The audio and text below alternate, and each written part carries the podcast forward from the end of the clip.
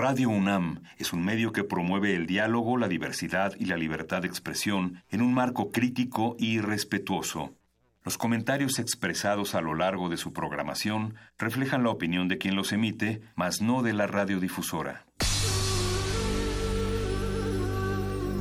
Por siglos nos hemos hecho escuchar. Nacimos como parte de esa inmensa mayoría. Hablar. Escuchar. Debatir. Proponer. Cuestionar. Está en nuestra naturaleza. Seamos instrumentos de conciencia de nuestro pueblo. Usamos el sonido porque atraviesa obstáculos. Muros. Fronteras. Nosotros somos la resistencia.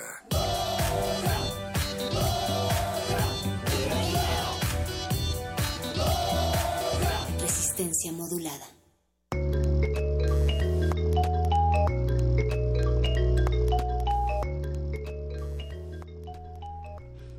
Ahí donde huele a mierda, huele a ser. El hombre hubiera podido muy bien no cagar, no abrir el bolsillo anal, pero eligió cagar, como hubiera elegido vivir en vez de aceptar vivir muerto. Para no hacer caca, tendría que haber consentido no ser. Sin embargo, no se decidió a perder el ser, es decir, a morir viviendo. Hay en la existencia algo particularmente tentador para el hombre y ese algo es la caca. Para existir, basta con dejarse ser, pero para vivir, hay que ser alguien, hay que tener un hueso, hay que atreverse a mostrar el hueso y a olvidar el alimento. El hombre prefirió más la carne que la tierra de los huesos.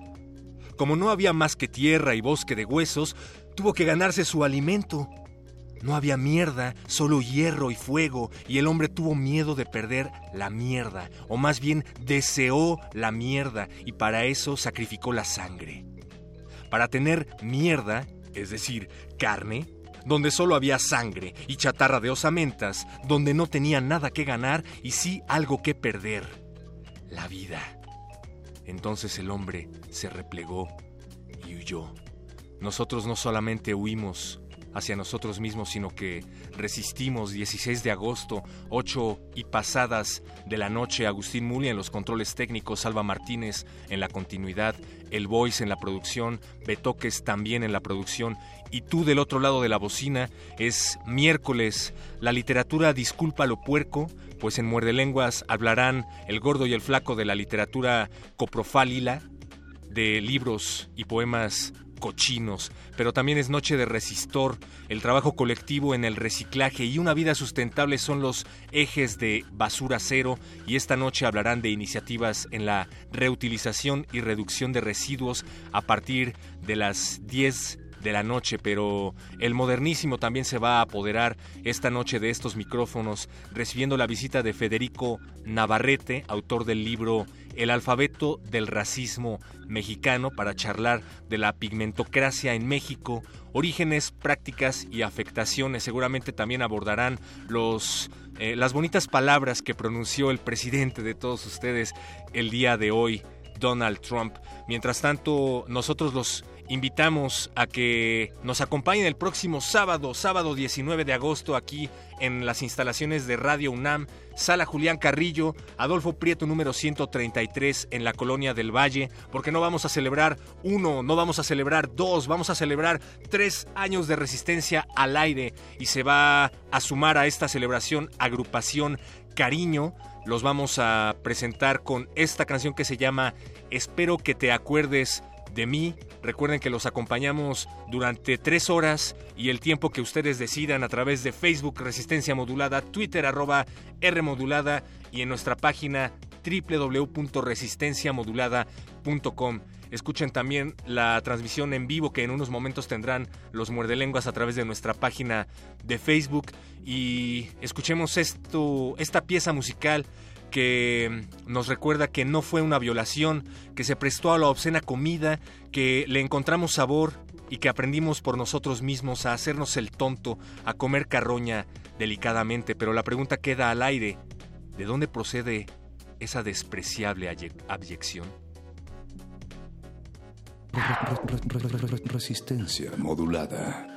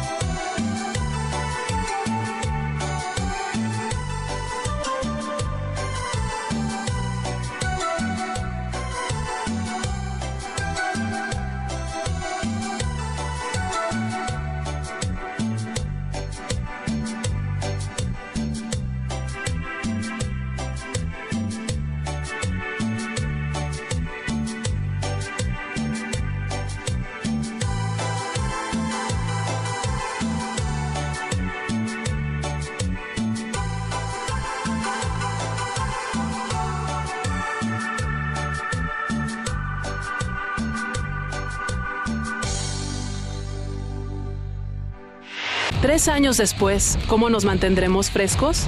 Próximamente, en resistencia modulada.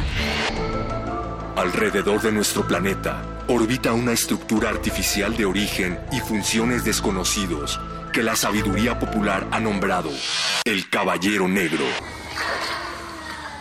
Existen grabaciones sonoras que parecen revelar la existencia de criaturas descomunales viviendo en las profundidades del océano. En más de una ocasión, víctimas de terribles accidentes han muerto clínicamente por un par de minutos y al despertar aseguran haber visto el infierno. Área 96.1, un programa con todo lo que no se puede explicar. Espéralo, Resistencia modulada, tercer aniversario.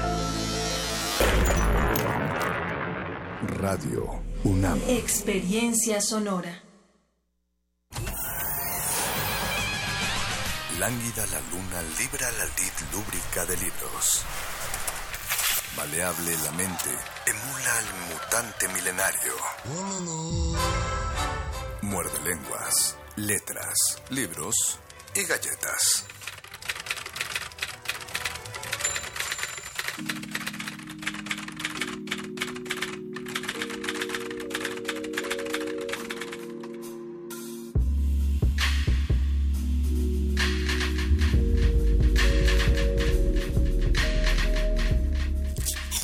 Muerde lenguas. Muerde lenguas. Muerde lenguas.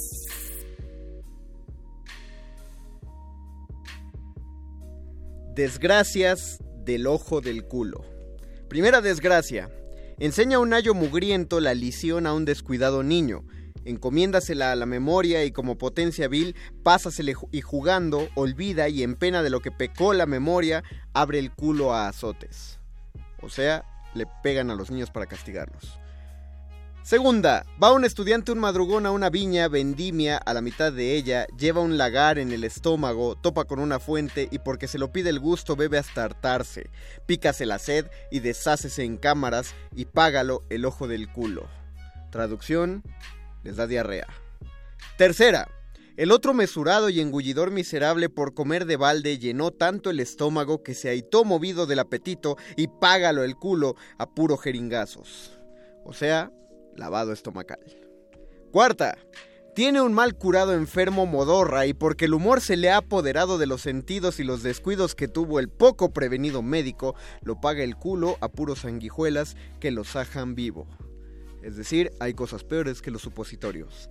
Quinta, Sábese, según doctrina de muchos filósofos, que el regueldo es pedo malogrado y hay algunos tan desdichados que no se les permite llegar al culo. Así lo enseña Ángulo, que no ha acabado de salir por la boca cuando le dicen todos vaya una posilga y cuando sale por el ojo del culo todo es aplaudido y cuando más le dicen cuerno, como otro tenía costumbre de decir cuando uno se peía, cuerno, por ahí comas carne y por la boca mierda y papá te vea la, la madre que te parió porque te vea más medrado, en las sopas te lo halles como garbanzo, con esa música te entierren, sabañones y mal de gamones, cos de mula gallega, por donde salió el pedo, mete el diablo el dedo, la víbora el pico, el puerco el hocico, el toro el cuerno, el león la mano, el cimborrio el escorial y la punta de mi caracol te metan. Amén.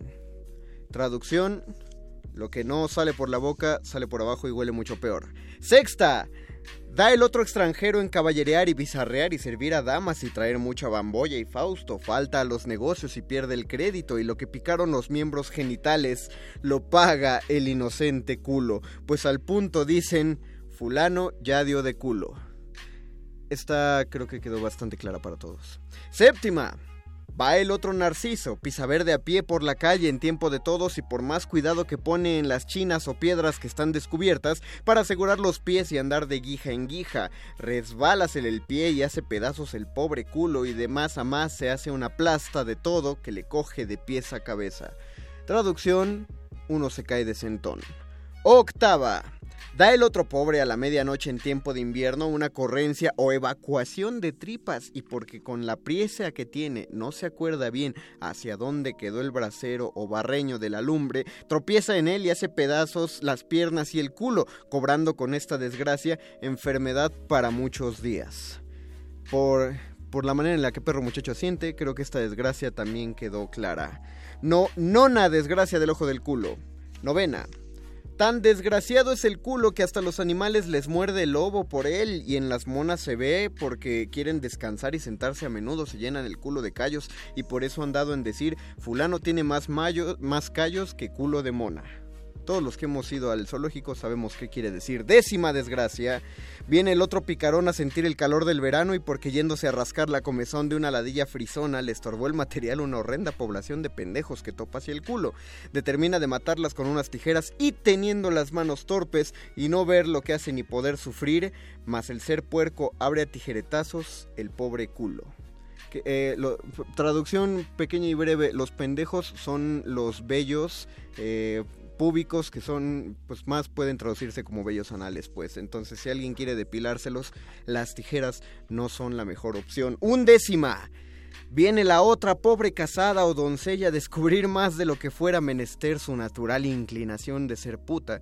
Tiene celo de ello el galán y causa cuidado al marido y por dar a entender que conocer la fragilidad e imperfección del sujeto dicen, de res que se mea el rabo, no hay que fiar o sea, transmite enfermedades. Pues, duodécima, dale al otro una abertura en la calle o cógele en la comedia, sale con priesa a buscar donde desbuchar y porque no llegó tan presto a las necesarias o le embarazó algún nudo ciego, emplástase o embadúrnase de mierda el pobre culo. Eso sí, no lo entendí tan claramente. Décimo tercera, viene el otro estudiante o platicante de medicina y al ir a ordenar un medicamento a la cocina topa a la criada que se había hecho del ojo. Y ella por darle gusto y apagar el fomes de la concupiscencia y titilaciones venéreas empieza sus cernidillos y bamboleos, diviértese con el gusto y acribilla a golpes el pobre culo de escalón en escalón bastante pornográfico. Décimo cuarta, vienen las carnestolendas, alégranse las gentes en diferentes festines y por no más de antojo de muchachos o pasatiempo de hombres ociosos, pagan los culos de los perros atándoles a la cola masas diferentes. Una tradición muy parecida había en la postrevolución donde los niños ataban cohetes a la cola de los perritos. Décimo quinta, ves el otro pobre condenado toreador de a pie en vestido del toro, vuélvese para huir, túrbase o no salen los pies con presteza y por no salir ellos, presto desgárrale el toro, el pobre culo. Qué bueno, se lo buscó el torero. Décimo sexta, va una vieja a echar una ayuda a un enfermo, ve poco, no la ha templado bien, encájasela dos dedos del culo y dale entre las nalgas con ella, escáldale el culo que paga el pobre el descuido de la vieja borracha. Atínenle si van a usar inyecciones. Última desgracia del culo, finalmente, tan desgraciado es el culo que siendo así que todos los miembros del cuerpo se han holgado y huelgan muchas veces, los ojos de la cara gozando de lo hermoso, las narices de los buenos olores, la boca de lo bien sazonado, y besando lo que ama, la lengua retosando entre los dientes, deleitándose con el reír, conversar y con ser pródiga, y una vez que quiso holgar el pobre culo, le quemaron.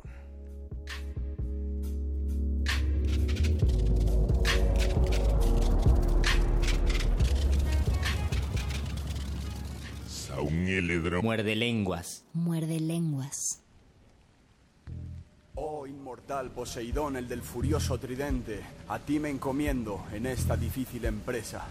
Propicia que este velero llegue a buen puerto. Permíteme llevar a cabo los designios de Afrodita nacida de las olas. Oh Calíope, augusta entre las musas, haz florecer el jardín. Trae la rima, trae la rima. He venido a enamorar a las chicas otra vez, a poner a los chicos furiosos contra la pared. Estoy delante de un micrófono que vale casi un kilo, pues llevo siete años ya trayendo el estilo. Represento, soy pastor del dios hip hop, ni rock ni pop, fijo, fijo, rap solo. Tabaco rubio y botellas de licor es condición sine qua non. un secuor ejecutando la mierda que peor huele en España. Mi tribu pilla botellas y me acompaña. Yo fui a las ciudades, dormí como un vagabundo y ahora estoy frente a una mesa planeando conquistar el mundo. Con mis mates tuve el control. Los muchachos de mi edad me miraban como a un apóstol. Puse mis firmas en el barrio Jesús, desde la puerta del colegio hasta la parada del bus. Y es que en el barrio La Jota siempre estuvieron los mejores MCs y los mejores grupos heavies. Tengo colegios, al Ibarra no lo toca nadie, ni fachas ni rappers, violadores son enormes. Abre los ojos para ver, has de saber que sin buscar batalla en cada rima dejo un cadáver. Mira mis métricas, parecen importadas de Sarajevo. Rumba dispara, bombos y cajas y todos al suelo. Que no baile nadie con mi música, si no es pegándole patadas a un hijo de puta. Nazi, racista, eres un baboso. Yo soy judío y orgulloso. Maricones y lesbianas, dejamos de ser mudos y ya era hora. Si algún facha cabezudo se irrita, que se joda y dejarnos joder tranquilos. Tú quieres pelea, dilo. No me consideras hombre, niñata, tengo el mejor estilo. Mi flow causa estragos a tu pavo, pues pillo monosílabos y aquí así los clavo. Tengo esta mierda de estilos acojonantes. Cada nuevo flow supera el dicho dos segundos antes. La vida me roba páginas, no te imaginas cuántas lágrimas en este cuaderno. Desde que el diablo me echó del infierno, soy catarata en el rap número uno en el estilo macarra. lecciones magistrales. Hoy sueño con chalets y bikinis, Lamborghinis, cabriolets. Pues la misión ahora es amasar fortuna, vivir de la pluma y vender discos hasta en la luna. Busco el respeto antes que el dinero y no soy yo el que se vende. Si mi rap es cojonudo, creo. Durante todo el año es grupo del mes. Ves como yo no hay dos, como nosotros no hay tres. Mierda.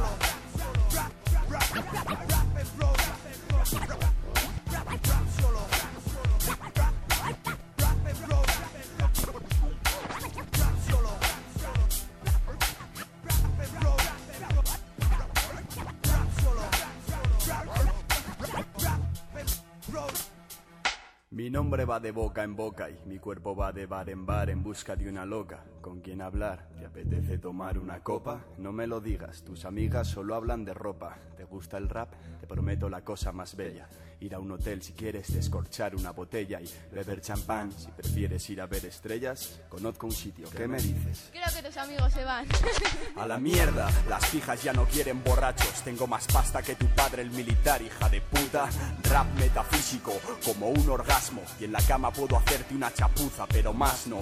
Yo ya he cometido todo tipo de crímenes. Hoy busco ímenes en mi boca derretidos como Emanems. Ahora que ya he llorado por amor, conozco mi sitio. Soltero de oro, dueño pobre niño rico. Yo puedo amar mejor que Romeo, pero una musa al museo ya no es objeto de deseo, no sé. Si me entendéis, joder, que no os enamoréis, chicos y chicas, pilla esto porque lo recordaréis, que lo mejor es ir de flor en flor, pues no da dolor, y es que el que no guarda amor, luego no guarda rencor contra sí mismo, frente al acantilado a punto de saltar estuve, y un ángel vino desde las nubes, me dijo es tiempo de salir con actrices y modelos, de líos de faldas paralelos al whisky con hielo, se te va a secar el cerebro a través de la polla de tantas pajas pensando en ella, déjalo ya. Y salí de casa en busca de aventuras trepidantes. Los horóscopos prometían cambios excitantes. Fiestas, música rap, groupies y fans sin orgullo. Es por eso que en mis planes los incluyo. Has de saber cuál es mi fórmula secreta. Cuido mi gramática más que mi etiqueta. Guapos nunca fueron mejores y menos mal que. ¿Tú eres Cristo de violador, eh? Sí, ¿qué tal? El micro está en mi mano incombustible. No encontrarás a un pavo tan sofisticado y tan accesible. En el micro alcanzo estilos hasta de Frank Sinatra. Yo soy el imperador, ¿quieres ser tu Cleopatra? A mí me gustan grandes y a ella también. Telling you for one and you can be my friend. A mí me excita el éxito y tú quieres mi almíbar. Libar, Javier Ibarra os vino a derribar. Busco besos, sabor, chicle de menta. Caras bonitas, funk, 70, rumba pincha, viernes o sábados en Morrissey, ya no queda nadie en la cabina del DJ, en una mano tengo el sol y en la otra la luna. La ciudad es mía ya, pero a estas horas no doy una. Con el corazón en obras y la polla bajo cero, vuelvo a casa y el puto 32 no pasa. Mierda.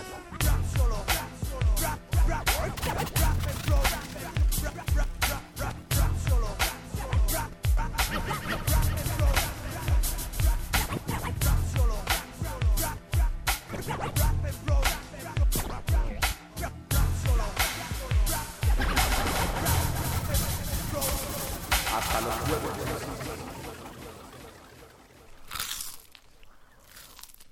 Muerde. Muerde, lenguas.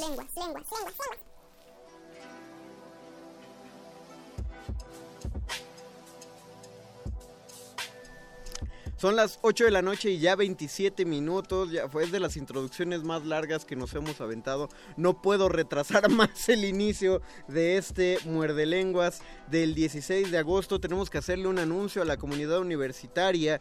Eh, mi nombre es el Mago Conde y quiero pedirles a todos si saben dónde está nuestro amigo Luis Flores del Mal. Si alguien lo ha visto, por favor dígale que se comunique con nosotros. Que, que tenemos muchas ganas, él nos prometió muchos poemas cochinones y queremos escucharlos. Eh, recuerden que para convocar a Luis Flores y para que llegue Luis Flores tiene complejo de payaso, entonces los payasos no salen hasta que uno no aplauda y Luis Flores no llega hasta que no le den like a nuestro video en vivo en la página de Facebook de Resistencia Modulada. También nos pueden escribir sus comentarios al Twitter arroba R modulada. Tenemos un teléfono en cabina 5523 5412 si nos quieren dejar algún comentario y bienvenidos a su programa de letras, libros, galletas y caca, o en este caso mierda. Ven, ya están lloviendo los likes en nuestro, en nuestro video en vivo porque quieren que llegue Luisito Flores del Mal.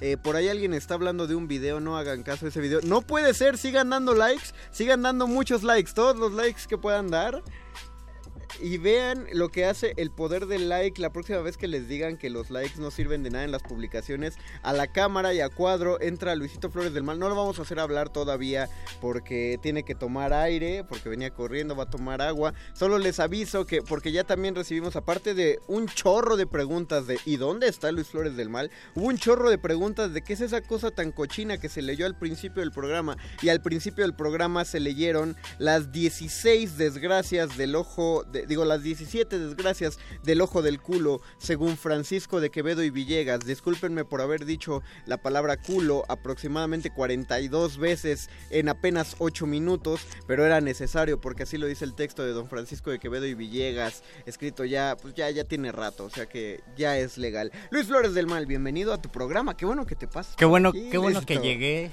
El metro se hizo. El metro se hizo del baño, Conde, querida audiencia.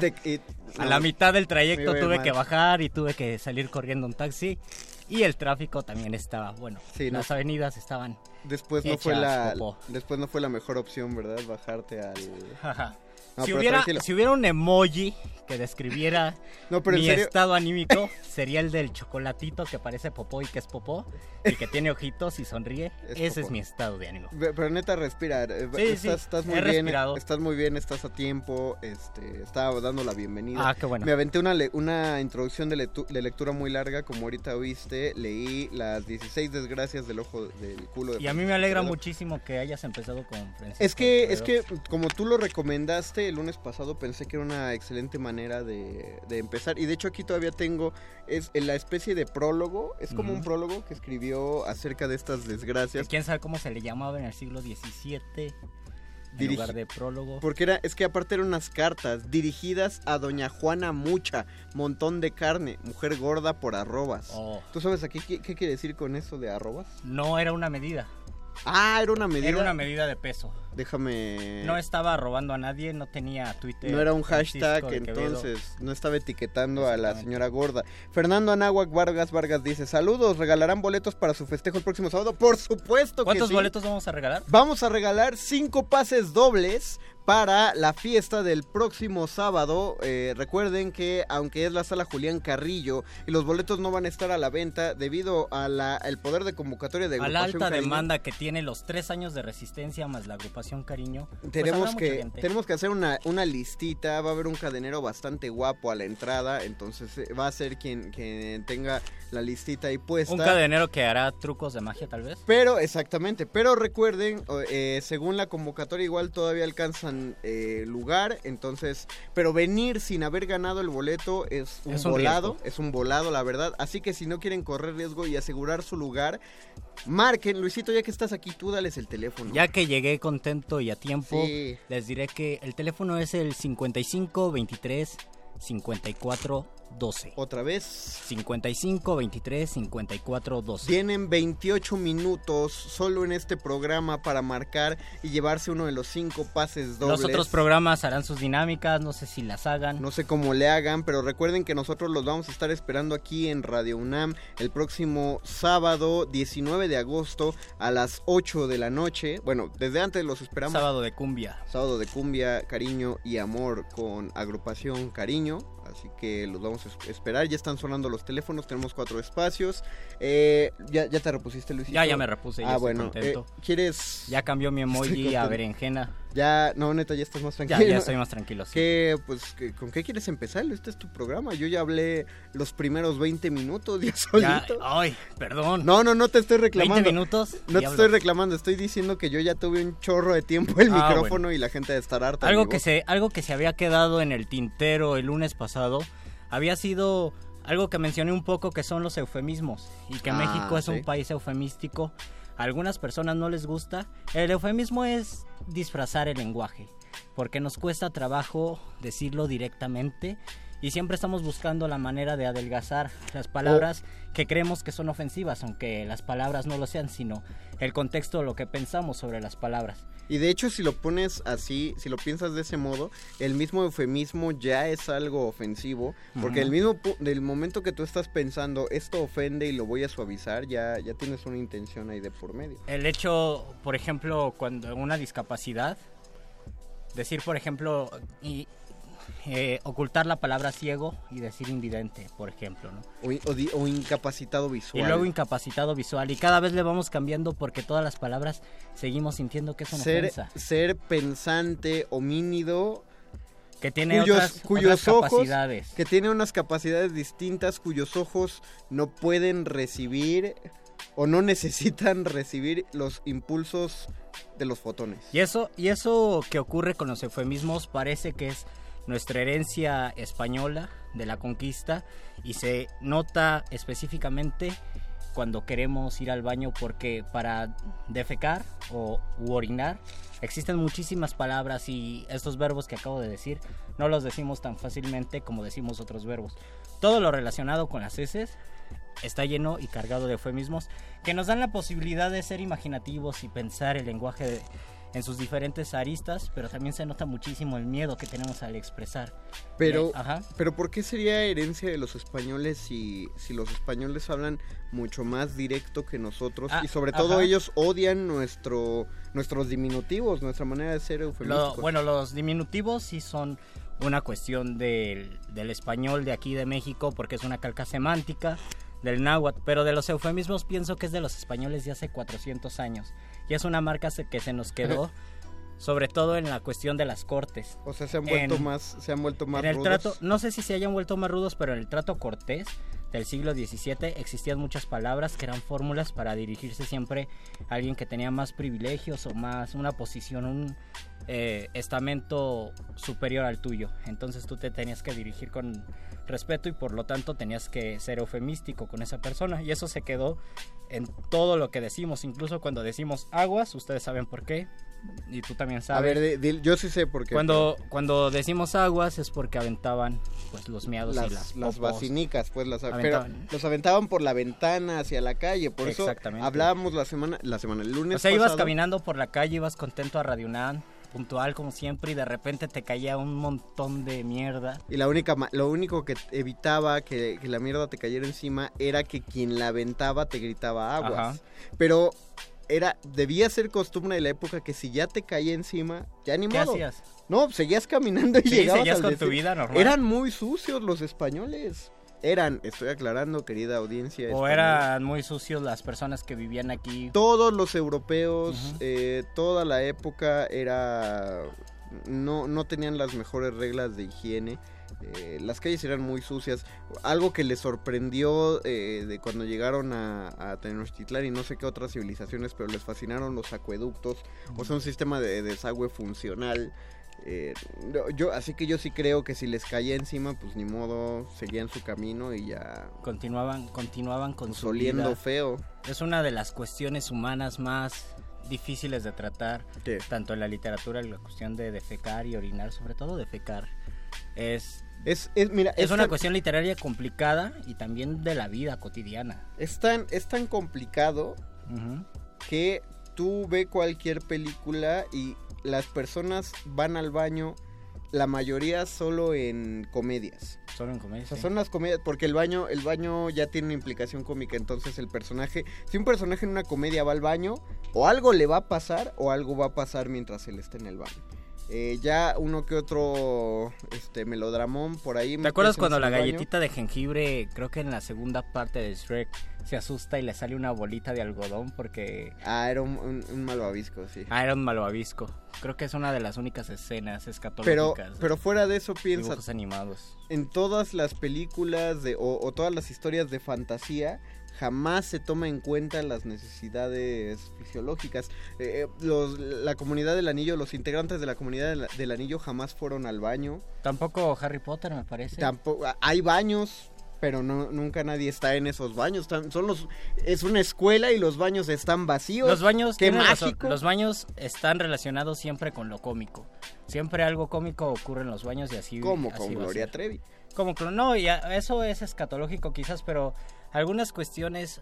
Una película que acabo de ver, por ejemplo, eh, le confiesa algo en el baño a otra persona y se espera ah, la de Spider-Man, ya me acuerdo cuál es. Eh, ese spoiler, lo ah, siento. Ah, claro. Este, Iron Man. No. Bueno, no es Iron Man, ¿cómo se llama? Happy no Hogan. no, cuando no tiene el traje de Iron Man, ¿cómo Pero se el que habla en el baño es Happy Hogan. Ah, sí. No está ah, con es verdad. Qué bueno, qué bueno que tú sabes más de eso, Conde. Pero hay una escena en el baño donde, donde le tiene que decir algo importante y alguien sale del baño y se esperan incómodamente a que este individuo salga porque son los baños de la escuela. Y yo tenía que mencionar un cuento más de Rubén Fonseca, que no viene en la publicación de,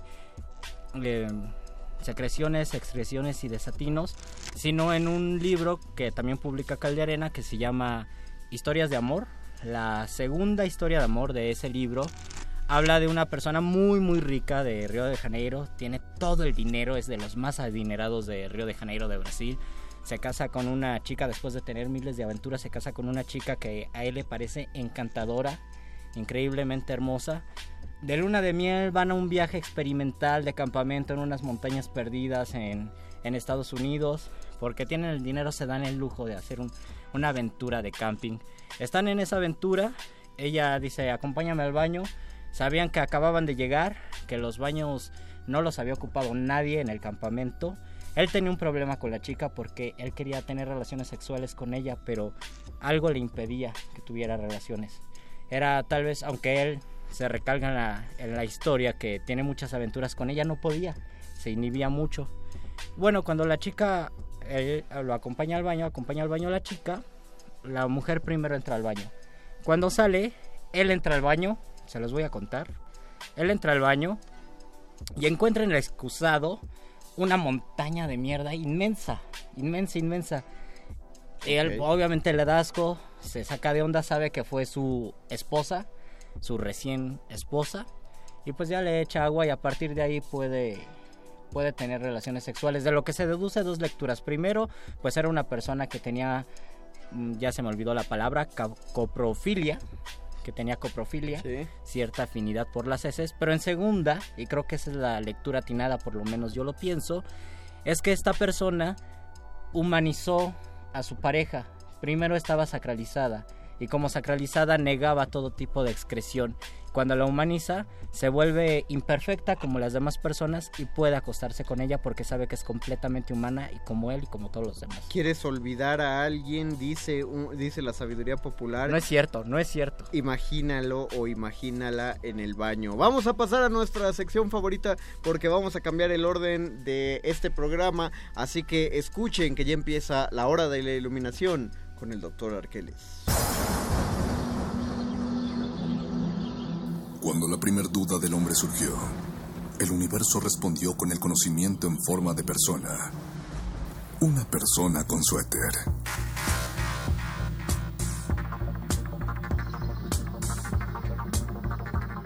Es la hora de la iluminación con el doctor Arqueles.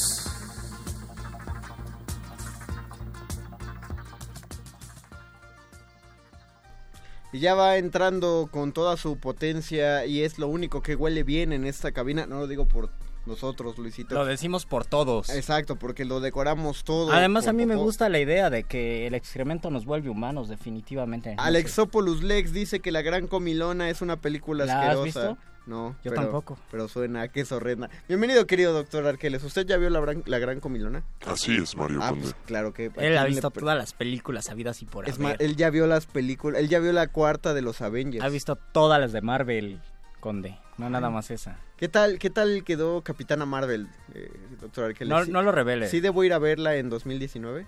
Espérate, Mario. Ah, maldición. Evitemos los spoilers. Díganos, Doc, eh, ¿qué, se, nos quedó todavía en, en ¿Qué se nos quedó atorado en alguna parte del cuerpo? Hay que retomar precisamente la idea que ustedes ya mencionan sobre el desprecio y el desdén que se tiene hacia los elementos que el cuerpo excreta. Digamos, aquellos elementos que son los residuos del cuerpo humano sus desechos. Sin embargo, para ciertas tradiciones ancestrales estos desechos son importantísimos para conocer eh, la salud de un individuo. Hablo específicamente de la ayurveda hindú.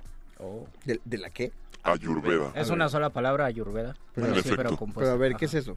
Bueno, el ayurveda es una especie de terapia fisiológica enfocada en dar estabilidad al cuerpo a partir de determinadas prácticas que incluyen yoga, meditación y entre esas precisamente el análisis de tres factores que se llaman malas en el sistema de la Ayurveda.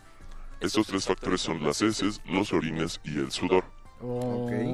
Cada uno de estos factores son necesarios. Curiosamente, no son algo desdeñado, sino algo importantísimo dentro de la salud de un ser humano, precisamente porque al analizarlas podemos conocer si un cuerpo es sano o no. Ciertamente. Y además porque tienen ciertas cualidades o, o desarrollan ciertas funciones que ayudan al cuerpo humano. Incluso por el olor, ¿no? ¿Por qué por el olor, mi querido Luis? a ver, Luis, sí, tú que... a mí la verdad sí me cuesta trabajo hablar de esto, pero lo voy a decir tal cual, o lo voy a intentar decir tal cual. Ok. No quiero no publicitar a nadie, pero cuando vas a una empresa transnacional a comer pollo frito o hamburguesa, tus excreciones huelen muy mal. Las excreciones humanas huelen muy mal. Eso se debe al tipo de grasas. Al tipo de grasa, al tipo de carne y los químicos que le meten a esa carne y de verdad... Y a cómo se realizó la digestión, que ese es el factor más importante en esta visión. Entonces, muchachos, el factor excremento es visto por los ayurvédicos como algo que facilita eh, el tono muscular y el fortalecimiento de los intestinos. Se supone que los llamados movimientos peristálticos, que son las contracciones y relajaciones de los músculos que están en el tubo digestivo, fortalecen los intestinos. Esto pasa precisamente gracias al paso de las excreciones por toda esta zona. Luego, la orina cumple la función de eliminar, como ustedes conocen, el agua y la sal sobrantes que tiene el cuerpo humano y precisamente también es una especie de método de filtración y, desintoxicación del cuerpo. Y si lo pensamos en el sentido de somatización, tal vez por medio de la orina y de las heces, uno sí se pueda liberar de ciertas cargas, no sé si emocionales, pero ahí sentimentales. Y también se incluye el sudor en esta triada. El sudor, bueno, fácilmente podemos identificar que ayuda a mantener una temperatura estable para el cuerpo humano, pero además de esto le da suavidad y elasticidad a la piel, así como que propicia un cierto tono de piel que demuestre sanidad, la salud de la persona. Sin embargo, el exceso de sudor puede generar hongos, por ejemplo, y la falta de sudor puede generar resequedad en la piel. Y el asunto precisamente está en encontrar el balance de estas tres sustancias que son desechos del cuerpo y entender que si éstas se secretan de manera adecuada, esto significa que el cuerpo está realizando las funciones que debe de realizar de manera precisa. Y tendremos que investigar si solamente nuestra, las lenguas de origen occidental tienen esta idea de la excreción como sinónimo de despreciable en el léxico, ¿no? En español, portugués, francés siempre dicen mierda o es una mierda pero no sabemos si en japonés o en chino o en lenguas de América también se ocupa el equivalente a mierda para hablar con desprecio de algo o si no creo, que, es occidental. Creo que en general hay una, una noción y es una noción real de que finalmente son desechos. Y, lo que decía el doc, el doc la vez pasada, eh, desechos que sí pueden resultar en un peligro para la salud mal manejados. O sea, creo que eso sí queda claro en las culturas. Pero lo que sí sé es que la cultura japonesa tiene un, digamos, una adoración muy particular en torno al baño. Eh, dice, eh, antes de edificar toda la casa, o sea, lo primero que revisa el arquitecto japonés es el lugar donde va a estar el baño y a partir del baño, o sea, el baño es como la génesis, el, y, hablo específicamente del inodoro, es la génesis del resto de la casa, por eso... De hecho, sí existe tecnología japonesa donde suena música o suena agua para esconder el sonido de las flatulencias. exactamente, el chiste de los Simpson de que llegan y hay un chorro de botones en, en el baño no es tan falso, lo que dices... Eh, y, la, y el robotcito que dice, será un placer recibir sus excrementos. bueno, creo que eso sí. Eso a lo mejor. Pero sí hay música justo para tapar el sonido de las flatulencias. Eh, el, hay aromatizantes desde el principio que empieza a usar el baño y por supuesto está el, el chorrito afortunado, al cual muchos de nosotros jamás conoceremos. el bidet, dice Betoques. Es que no sé si los japoneses le dicen bidet, pero sí es lo mismo. O sea, es Imagínate la cantidad de dinero que se ahorra en papel. Y como seres humanos es algo que nos cuesta muchísimo trabajo cuando vamos a una casa ajena o nos vamos a tener que quedar de vacaciones en algún lugar. Esa situación es bastante incómoda. Así me han tocado situaciones donde una compañera nos dijo, sálganse todos de la casa porque tengo que, tengo que orinar, además era. En concreto eso ocurre porque la forma en la que vemos la mierda tiene que ver con la forma en la que vemos el mundo. De hecho, el filósofo rockstar Slavoj Zizek, tan famoso hoy en oh, día, para los cultos, tiene un estudio, una serie de estudios alrededor de, la relación que los países occidentales tienen con la mierda a partir del diseño de sus inodoros. Oh. Es un estudio bastante interesante que ustedes pueden checar en YouTube. ¿Está, la, ¿está la conferencia doblada o...? No, no está doblado, Mario pero está en YouTube. ¿Subtitulada? No. No, bueno. Pero conforme los bueno, pero, pero, los filósofos uno les entiende. Y yo todavía tengo mis dudas en qué momento los inodoros comenzaron a popularizarse y antes qué hacía la gente. Yo me, yo me acuerdo que haber visto letrinas en, en Chalco eh, cuando era muy sí y eran, por cierto tenemos que hablar de Chalco. eran agujeros en la tierra. Sí. O sea tal cual era era era feo. No puedo decirlo de otra manera. Lauriet Rodríguez dice en Japón cada taza de baño tiene un botón para que te echen agua y sí exactamente el video lo que decíamos. Y antes de pasar ya a lo último con lo que vamos a cerrar este programa les recordamos Luisito sabes qué está ocurriendo los miércoles en la Resistencia aparte de Muerde Lenguas los miércoles en la Resistencia estrenamos la mejor serie radiofónica. Bueno no sé si la mejor porque tengo que o sea, no quiero quedar mal con Radio UNAM que es nuestra hermosa casa. Es la, es la mejor ficción radiofónica. La mejor ficción radiofónica. De todo el universo de las radios. Y de todos los universos paralelos radiofónicos. Escuchen Res y Modi, compártanlo, muestren. Ya salió el tercer capítulo y les decimos, les recordamos que nosotros estamos acostumbrados en el Facebook a darle clic y ver imágenes. A ustedes le tienen que dar el clic, ponerse los audífonos y disfrutar una delicia auditiva porque es una radionovela. Les juramos que no hay chistes, no hay broma. No hay gemidos. Exactamente, no hay broma de gemidos solo eruptos, pero pues es Recimodi, escuchen, ojalá les guste. Y antes de pasar al último, dice Jorge Andrade, en el libro El otoño de la Edad Media seguro viene algo al respecto de lo que estabas hablando, Luis, acerca de en qué momento se popularizó. Porque si había letrinas, no, había tronos o excusados eh, para el rey, no sé cómo se llamen. El retretes divino se le llamaban o algo así. Pero vamos a pasar a este último segmento. Después tenemos una pequeña entrevista eh, no sé si vamos a traerlo con con, con limusina y todo. Ah, bueno, pues traigan la limusina porque tenemos un phoner. ¿Esto es un programa de mano? Sí, es un programa de mano. Los mejores asientos se agotan y las luces están por apagarse. Esto no es un programa de radio, es un programa de mano.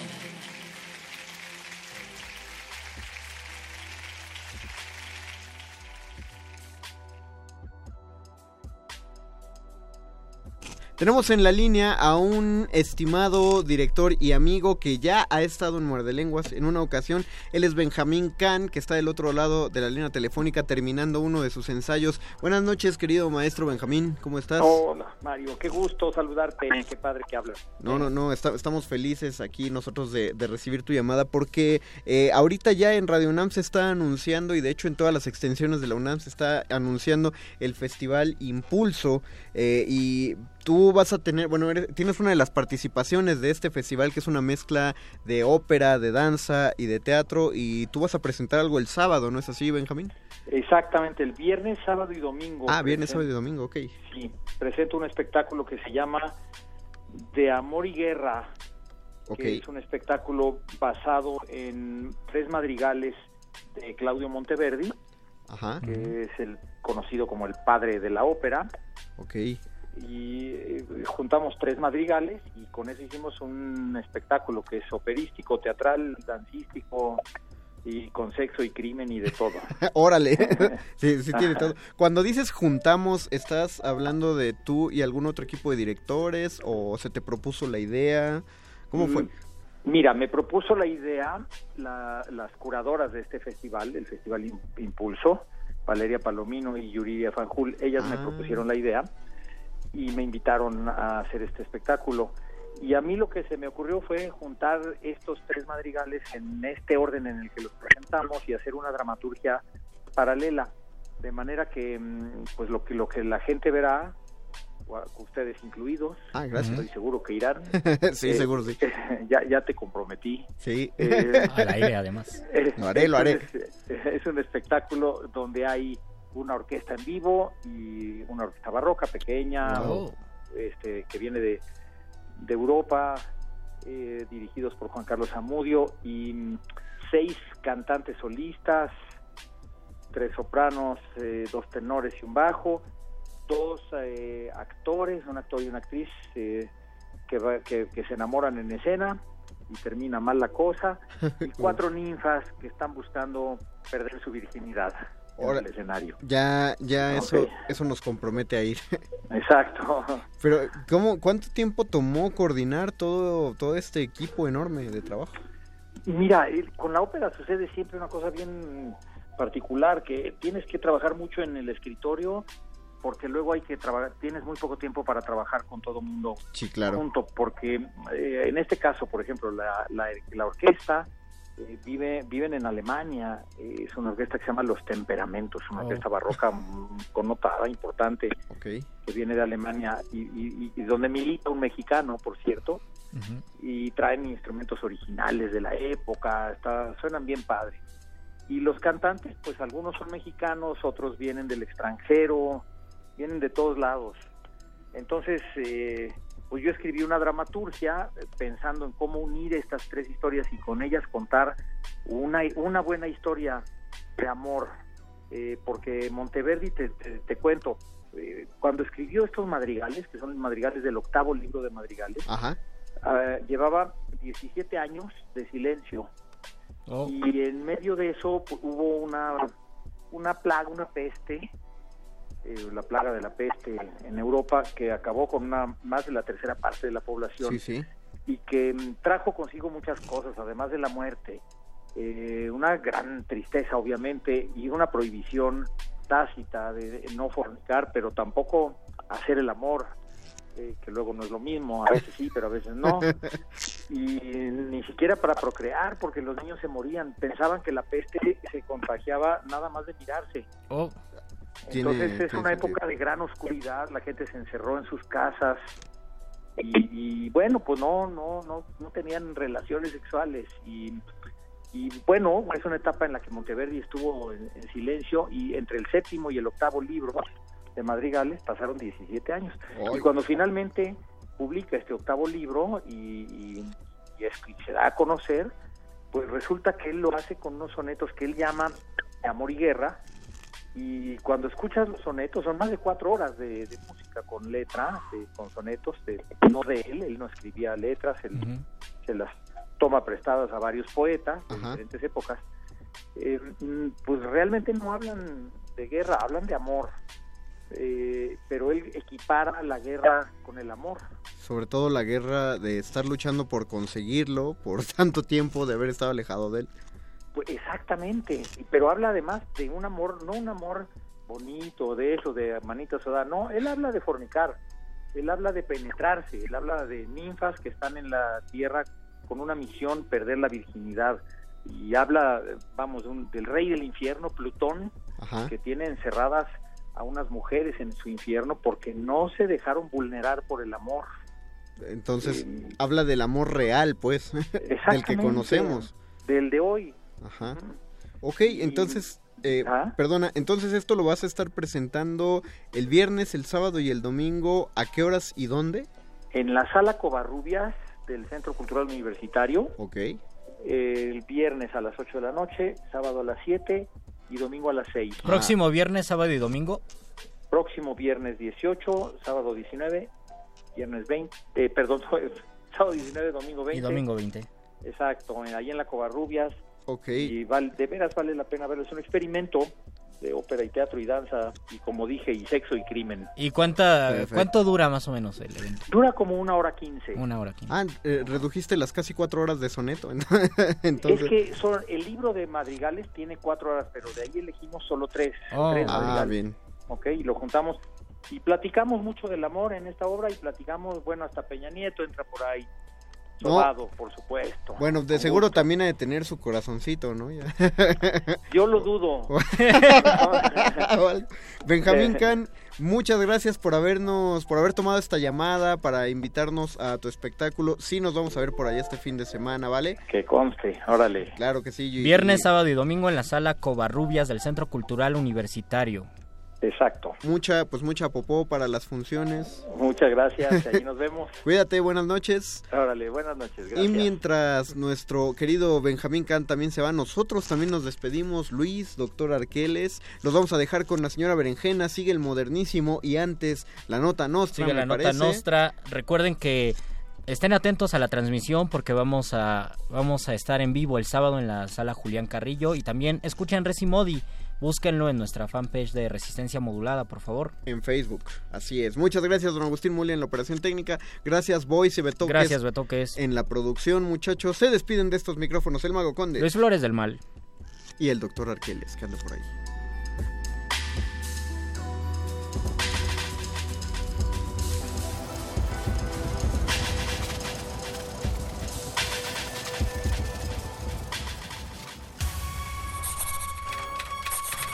Los locutores del muerde lenguas se quieren deslocutor y muerde lenguarizar.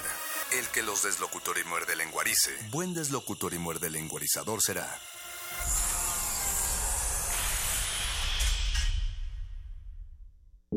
Resistencia modulada.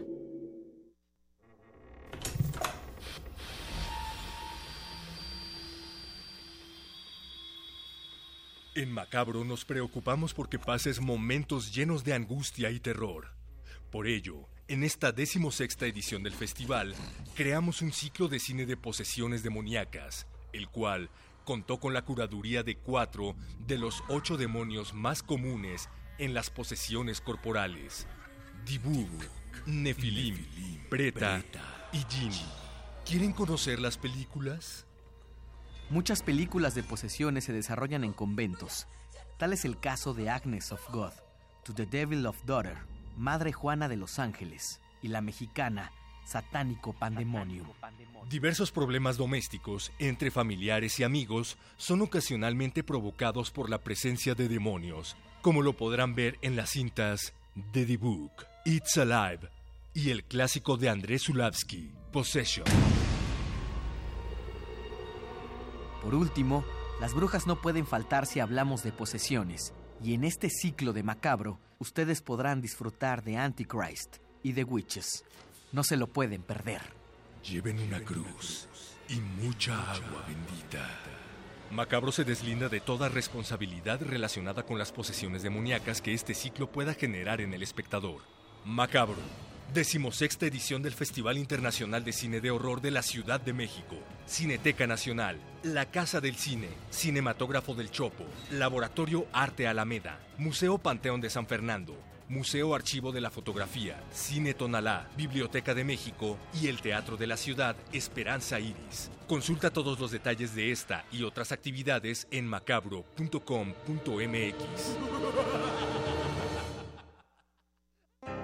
El antiguo colegio de San Ildefonso exhibe la muestra Leo Matis, el muralista de la lente, a 100 años de su nacimiento, que reúne 81 fotografías, además de dibujos, caricaturas y notas periodísticas sobre este maestro de la lente, que contribuyó en forma decisiva para el desarrollo de la fotografía en América Latina y ofrece una visión integral de las cualidades estéticas de su obra. Leo Matis, el muralista de la lente, a 100 años de su nacimiento, se puede visitar en el antiguo colegio de San Ildefonso.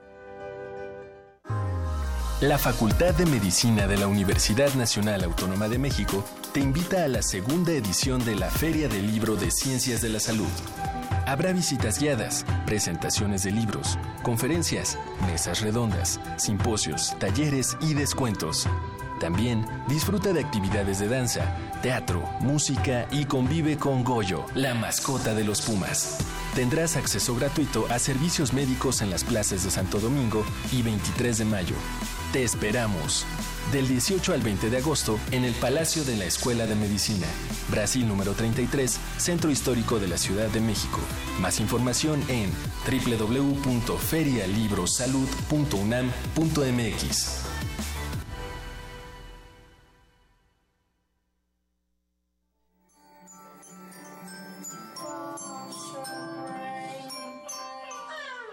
En 2007, el músico Rick Maciel dejó las escalas tradicionales y comenzó a experimentar con juguetes.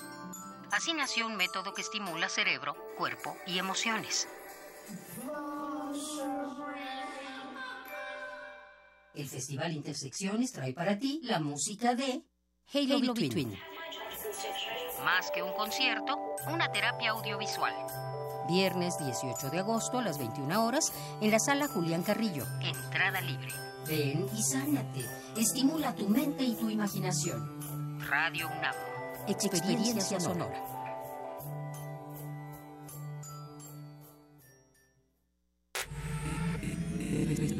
Resistencia modulada. La noche modula. La noche modula.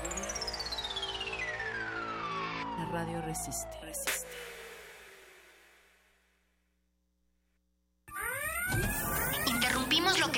Haciendo para traerle este corte informativo. La, nota nostra. El último lugar para informarte.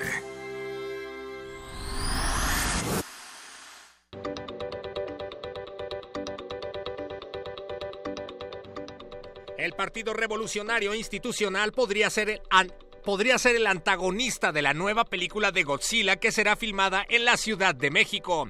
Según un guion de la película que se filtró vía internet, el jefe de gobierno Miguel Ángel Mancera actuará como un funcionario loco que desata la ira de un viejo y enorme dinosaurio que tendrá que ser detenido por nuestro héroe Godzilla.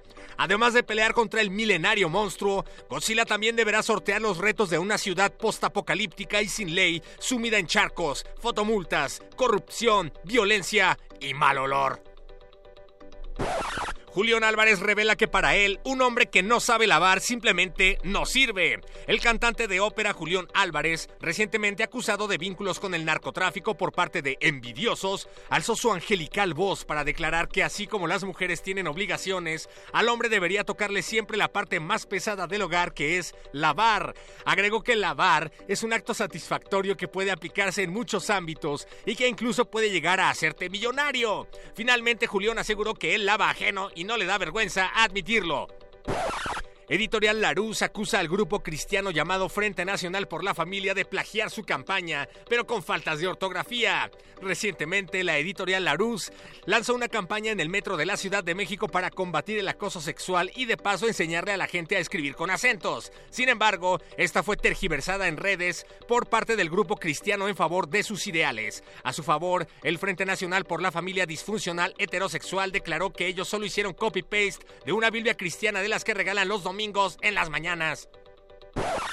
Joven con examen perfecto para entrar a la UNAM rechaza beca del TEC de Monterrey. Lestat López, en verdad se llama Lestat López, el joven que obtuvo una calificación de 120 aciertos en el examen de ingreso a la máxima casa de estudios, recibió una propuesta de beca al 100% por parte del TEC de Monterrey. Sin embargo, Lestat declaró que prefería cursar su carrera en la UNAM, ya que su sueño desde muy pequeño siempre ha sido ser locutor de Radio UNAM y espera pronto hacer su servicio social redactando notas para resistencia para la nota nostra, informó el perro muchacho.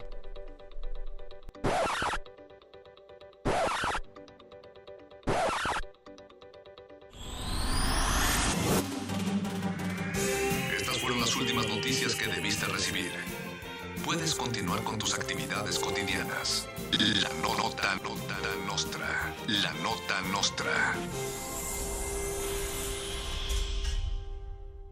Tres años después, ¿cómo nos mantendremos frescos? Próximamente en Resistencia Modulada.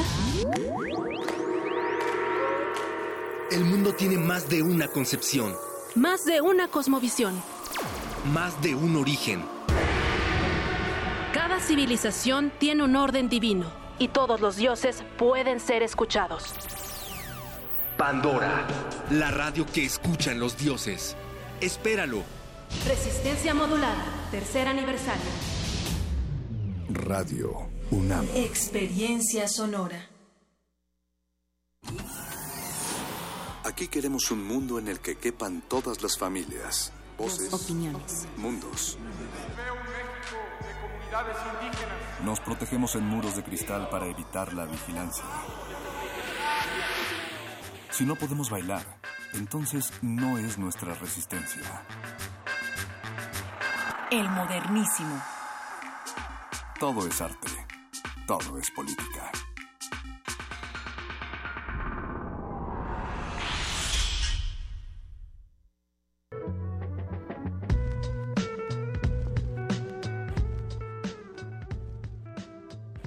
Discriminación. Podríamos afirmar, sin exagerar, que en nuestro país lo único que no discriminamos es la discriminación misma.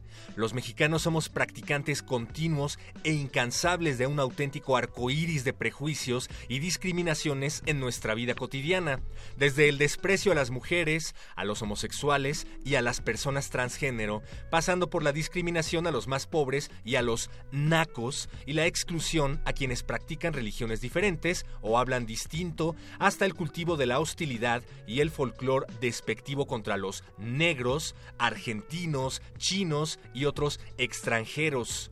En nuestro humor tampoco desperdiciamos la oportunidad de ofender y menospreciar a todas y todos los que son diferentes a nuestro modelo de masculinidad mestiza, acomplejada y prepotente.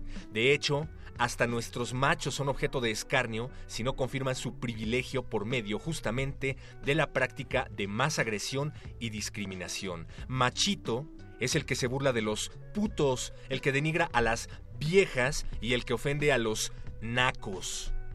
Ambulante, aspiracional, belleza, centroamericanos, chicanos, chinos, clasismo, corrección política, democracia, desigualdad, todas estas son palabras que pertenecen a un mismo catálogo del cual estaremos hablando esta noche. Bienvenidas y bienvenidos al Modernísimo, este lugar para hablar de derechos humanos, temas de agenda pública y todo lo cual aderezamos con algo de salvaje, pop, perro muchacho. Muchas gracias por estar eh, frente a estos micrófonos como cada miércoles. Señora Berenjena, gracias a ti por estar frente a estos micrófonos como cada miércoles. Eh, aprovechamos también para darle la bienvenida una vez más al Voice que está en la producción, a don Agustín Mulia ahí en los controles técnicos y a Alba Martínez que resiste todavía, al igual que Betoques también en producción. Señora Berenjena, amigos del otro lado de la bocina, efectivamente no solo se trata de los desafortunados comentarios del presidente de todos ustedes, Donald Trump, sino de una serie de prácticas que tenemos arraigadas también aquí en México. Y para eso, como bien dices, estará en unos momentos más.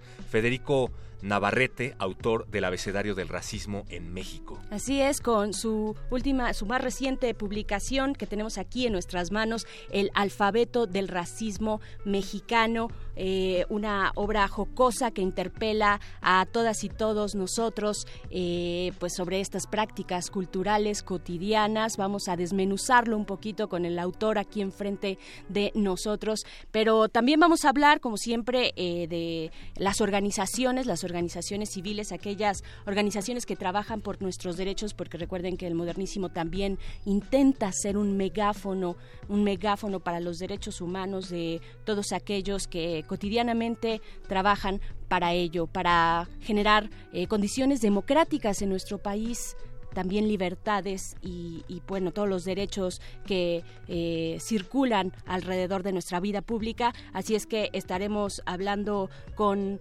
Jorge Luis Aguilar Pantoja, colaborador del Centro de Derechos Humanos Fray Francisco de, Vitoria. Esto en unos momentos más.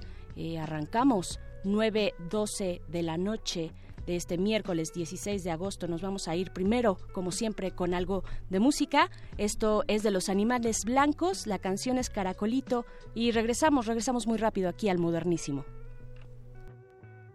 El modernísimo.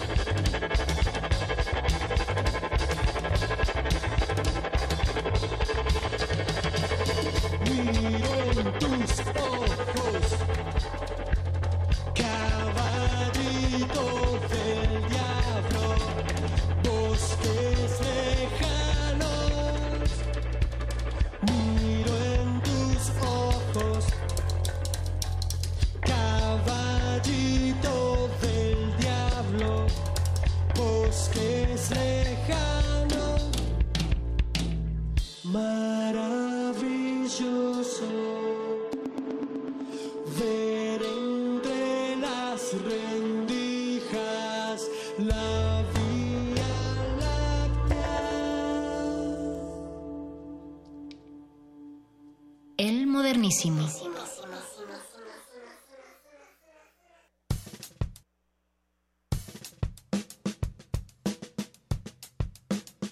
9 con 16 de la noche en el centro de esta eh, de este país, en esta caótica ciudad, la Ciudad de México. Y ya tenemos en la línea a nuestro primer invitado, nuestra primera conversación será con Jorge Luis Aguilar Pantoja. Él es colaborador del Centro de Derechos Humanos Fray Francisco de Vitoria. Hola Jorge, ¿cómo estás? Buenas noches. Hola, hola, muy bien. Buenas noches. Buenas noches. Oye, pues estaba leyendo por acá, gracias a los abuesos de resistencia modulada que nos han proporcionado información, señora Berenjena, que en el Centro de Derechos Humanos Fray Francisco de Vitoria están cumpliendo 15 años acompañando un proceso que para la organización es fundamental. Les ha permitido generar un espacio de diálogo, articulación e intercambio de saberes entre personas jóvenes interesadas en la transformación de la realidad. Pero por favor explícanos cuánto tiempo llevan ustedes en tus propias palabras y de qué se trata este proyecto. Sí, mira, la organización, el Centro de Derechos Humanos Fray Francisco de Vitoria, tiene más de 30 años de trabajo. Y eh, todo el tiempo ha sido una organización muy cercana a la universidad, a la UNAM, porque nuestras oficinas están justo a un lado de Ciudad Universitaria. Entonces todo el tiempo hay personas jóvenes ahí, ¿no? Ya sea eh, de visita, en procesos formativos, servicio social, voluntariado. Y este proyecto en específico de la escuelita surge hace 15 años eh, como respuesta a generar espacios de diálogo, de formación política para personas jóvenes, eh, de formación en específico sobre temas de derechos humanos para personas jóvenes. Porque pues sabemos que mientras menos sepamos o menos conozcamos de nuestros derechos, pues más probable es que ocurran violaciones a estos, ¿no? Y, pues este espacio surge para que las personas jóvenes podamos encontrarnos, como bien tú dices, podamos conocer nuestros derechos y podamos también eh, pues saber estrategias para defenderlos, saber organizarnos, saber realizar incluso tareas como personas replicadoras de todos estos temas, ¿no? En nuestras propias comunidades. Por supuesto. Eh, Ajá, eh, Jorge, nos platicas este un poco de lo que sucede ahí, ese encuentro que se da. ¿Qué más, qué más, qué más ocurre en ese espacio? Eh, de, de, dónde llegan, desde dónde dices ustedes están localizados ahí. Me parece que por odontología, ¿no?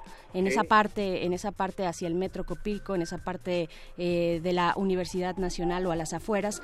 ¿qué, ¿Qué es lo que ocurre? ¿Qué es lo que ocurre en ese espacio?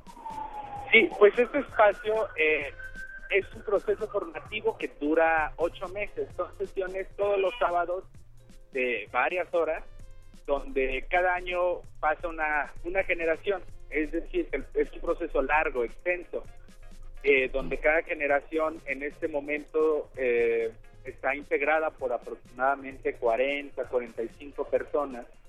Y, y pues ocurren sesiones semanales donde trabajamos temas como derechos de las personas jóvenes, derechos de las personas con discapacidad, de personas en situación de movilidad, migrantes, eh, diseño de proyectos para que también las, las personas jóvenes que, que atraviesan por este espacio formativo puedan diseñar sus propios proyectos de defensa de derechos humanos y, y al finalizar el proceso, que termina en octubre eh, cada año, pues puedan realizar estas actividades, ya sea en sus comunidades, en sus universidades o en los propios colectivos o organizaciones en donde ellos y ellas ya participan.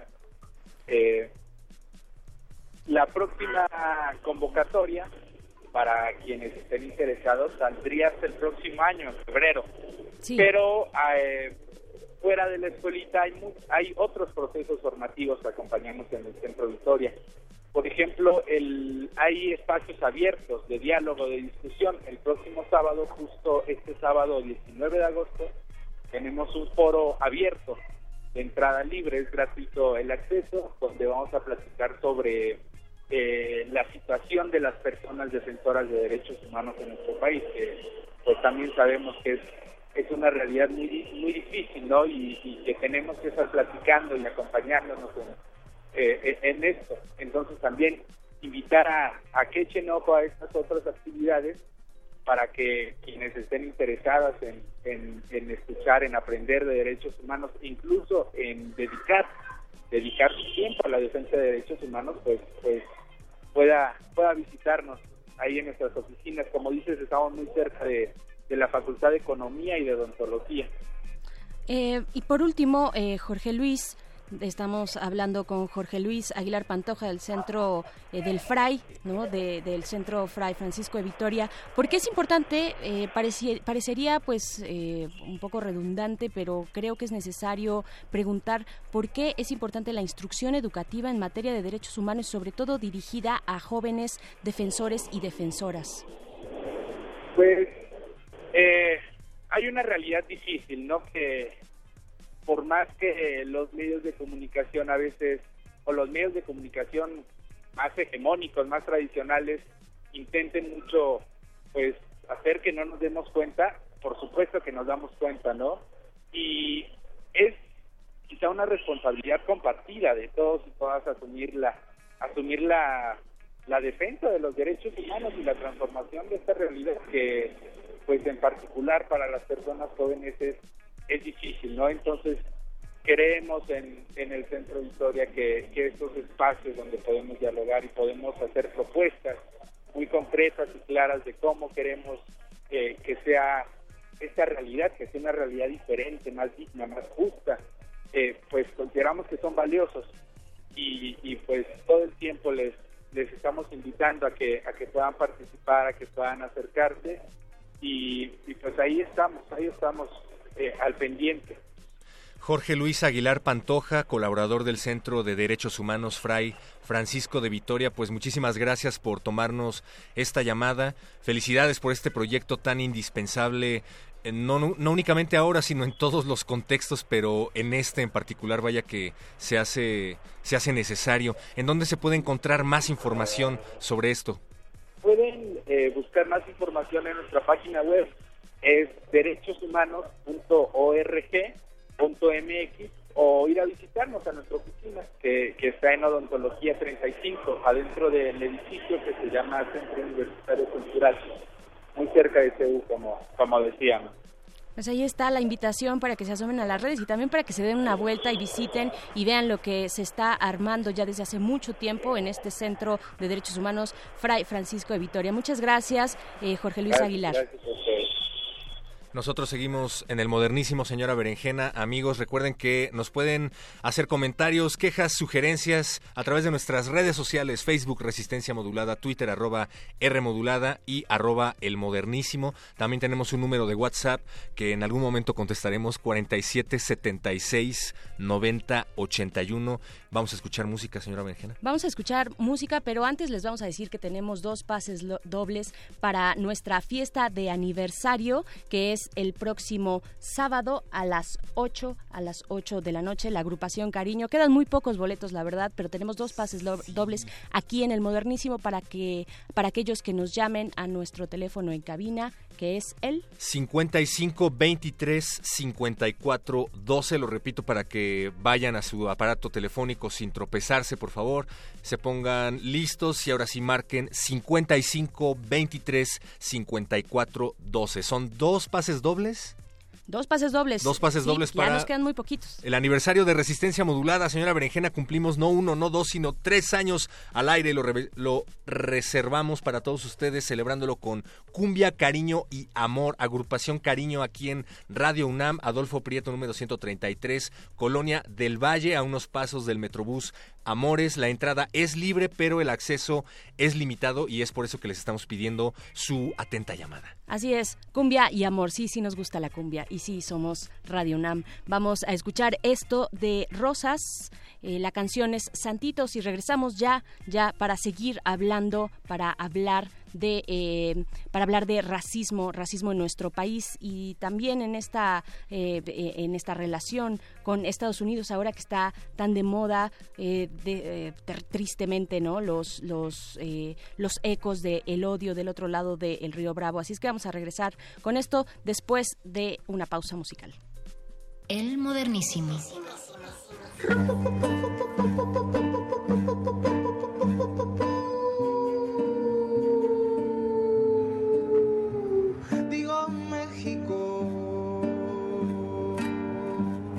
Santitos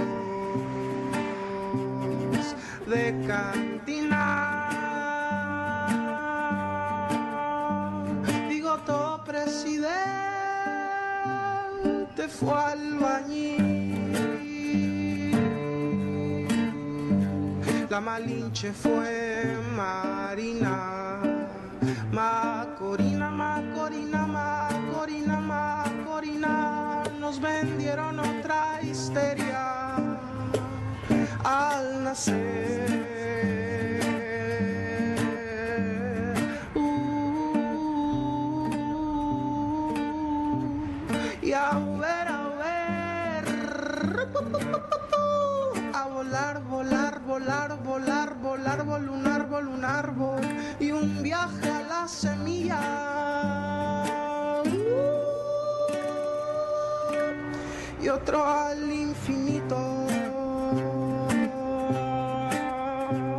Digo México, digo México, digo Mexica, Santito en las esquinas. Y si digo textualmente, cocaína, narcotráfico, tráfico, tráfico, nubes el tráfico, no ves el tráfico. Y a ver, a ver, a ver, a ver, a ver, a ver, a ver, a ver, a ver, a ver, a volar, volar, volar, volar, volar, volar, volar. Y un viaje a las entrañas.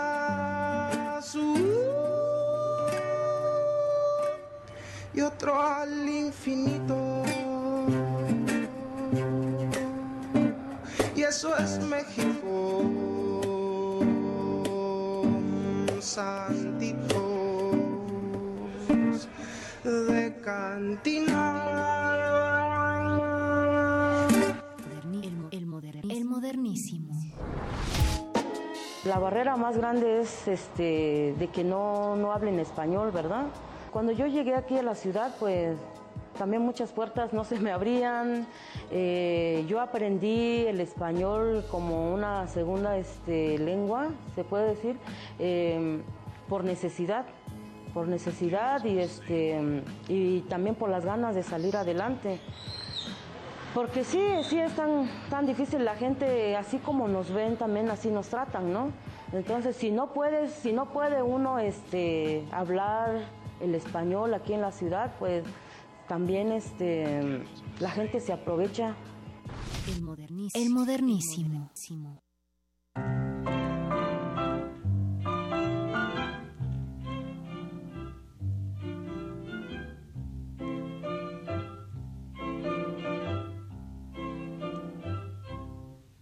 La negrita cucurumbe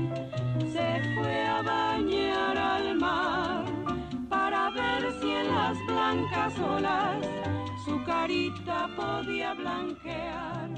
La negrita Ahí está uno de nuestros referentes culturales infantiles más arraigados en la sociedad mexicana. Nos rompe el corazón darnos cuenta de lo que realmente estábamos cantando. Tal vez, bueno, en ese momento nadie, nadie lo criticó, perro muchacho, ¿no? No nos dimos cuenta, pero sí nos dimos cuenta. sí. Ahora entiendo a Cricri. Ahora lo entiendo. Pues ya tenemos aquí en nuestra cabina y me da mucho gusto que esté presente nuestro invitado de esta noche, Federico Navarrete, quien es escritor, especialista en culturas prehispánicas, también es investigador del Instituto de Investigaciones Históricas, ha publicado diversas eh, colaboraciones para medios eh, digitales como Horizontal, eh, pero también nos viene a presentar este eh, reciente, su más reciente libro titulado Alfabeto del Racismo Mexicano y voy a iniciar con una sesuda y brillante cita que se encuentra en la introducción de este libro. El racismo mexicano es como sacarse los mocos con el dedo, una costumbre que practicamos siempre de manera vergonzante y que negamos con ahínco en el caso de que alguien nos la achaque. Y como hacemos con los parientes, amigos o colegas a quienes sorprendemos hurgando en sus fosas nasales, también aprendemos a hacernos de la vista gorda y a mirar a otro lado cuando alguien a quien respetamos incurre en dichos o acciones discriminatorios. Bienvenido, bienvenido Federico. ¿Cómo estás? Bien, gracias, feliz de estar aquí. Felices qué, bueno nosotros que nos también. acompañas. Y además, ¿en qué momento, señora Berenjena? Porque justamente estamos viendo en las noticias las declaraciones del payaso que a todos nos divierte, pero que a nadie le cae bien. Hace poquito Donald Trump volvió sobre sus pasos y se alejó de esa noción de que el racismo es malo, que los neonazis son unos rufianes y ahora defiende el derecho a movilizarse contra el retiro de los símbolos de los Estados Unidos confederados, ¿no? Que para muchos son un homenaje al esclavismo. Hace unas alusiones rarísimas por allá. George Washington, a Abraham, Lincoln y, demás. Pero bueno, qué bueno que estás aquí para aclararnos este y otros temas, ¿no? Sí, sobre todo este tema, bueno, que fue eh, lo, que, lo, que, ocurrió el fin de semana en este poblado Charlottesville, en Virginia, un estado eh, con una cultura y con un pasado esclavista, pero hay puntos, habrá puntos, yo me pregunto, eh, de encuentro entre el racismo mexicano y el racismo norteamericano, y para eso primero preguntarte, Federico, ¿qué es el racismo? Bueno, pues el racismo es eh, la convicción de que existen diferencias eh, intrínsecas en las personas que se pueden, que tienen que ver con su aspecto físico, con su origen, si son provenientes básicamente de África, de América, de Asia o de, o de Europa, y con su cultura, su manera de hablar, su forma de vestir, su, sus costumbres. Todo esto se vincula con una diferencia supuestamente biológica entre los seres humanos, que esas diferencias pues no existen como tales. Realmente creo que la, la ciencia, la antropología y las ciencias biológicas han demostrado en los últimos años que esas diferencias no son significativas, pero el racismo construye la ficción de estas diferencias y establece una jerarquía, diciendo que generalmente en casi todos los casos los que están arriba son los de raza blanca, los más, los más blancos, los de origen europeo, y que todos los demás grupos están hacia abajo y son en teoría inferiores o merecen ser controlados, son peligrosos, tienen eh, tendencias morales negativas. ¿Hay alguna razón para que suceda esto, para que aquellos de raza blanca tengan esta idea de superioridad? Nos dices, por supuesto, no de, eh, por, de, manera biológica, pero cultural. ¿Cuál es, ¿Qué hay ahí en la historia y sobre todo en nuestra propia historia eh, mexicana? ¿Cómo se va gestando esta idea y estas prácticas racistas en nuestra cultura? Creo que el origen del racismo en México es el mismo que en el resto del mundo y es la, la manera en que los pueblos de origen europeo colonizaron, conquistaron, masacraron expulsaron, esclavizaron y sometieron a los pueblos de otros orígenes, primero en América, que fue a partir de 1492, del mal llamado descubrimiento, y luego posteriormente en el siglo XVIII, XIX y hasta el XX, en África y en Asia y en Australia y en todo, en todo el planeta. ¿no? Este, este, el poder colonial europeo, para sustentarse, para poder justificar las atrocidades que cometió a diestra y siniestra y la explotación sistemática de todos los hombres que eran diferentes a los europeos, creó esta idea de la superioridad racial europea. Tiene una historia larga, pero básicamente surge con, eh, con, la colonización. En México surge a partir de la conquista cuando un grupo se monopoliza el poder, eh, las personas de origen europeo, y eh, ejercen, el, subordinan a los llamados indios, que había una gran diversidad de pueblos diferentes en México y todos fueron agrupados en una categoría inventada, que es la categoría de, indígenas o de indios, y los, les quita sus tierras, los obliga a trabajar para ellos, toda una serie de cosas, y trae como esclavos a los africanos.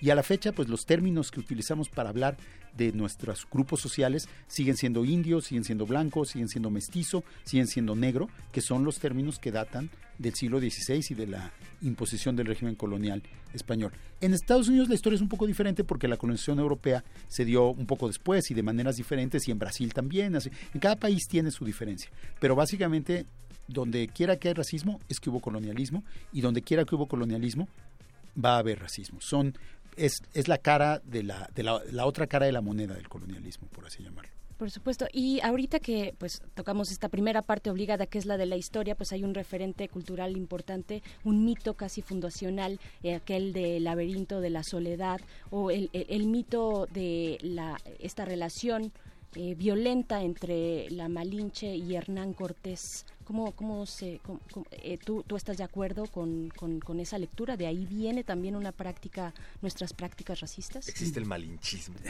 Yo, yo más bien creo que el, la idea misma de que los mexicanos somos hijos de un varón español dominante, conquistador, macho. Hombre. Hombre, desde luego, un varón. Y una mujer indígena eh, que puede ser una puta, que puede ser alguien violada, que puede ser alguien que es víctima o que es alguien abyecto, es una idea profundamente racista.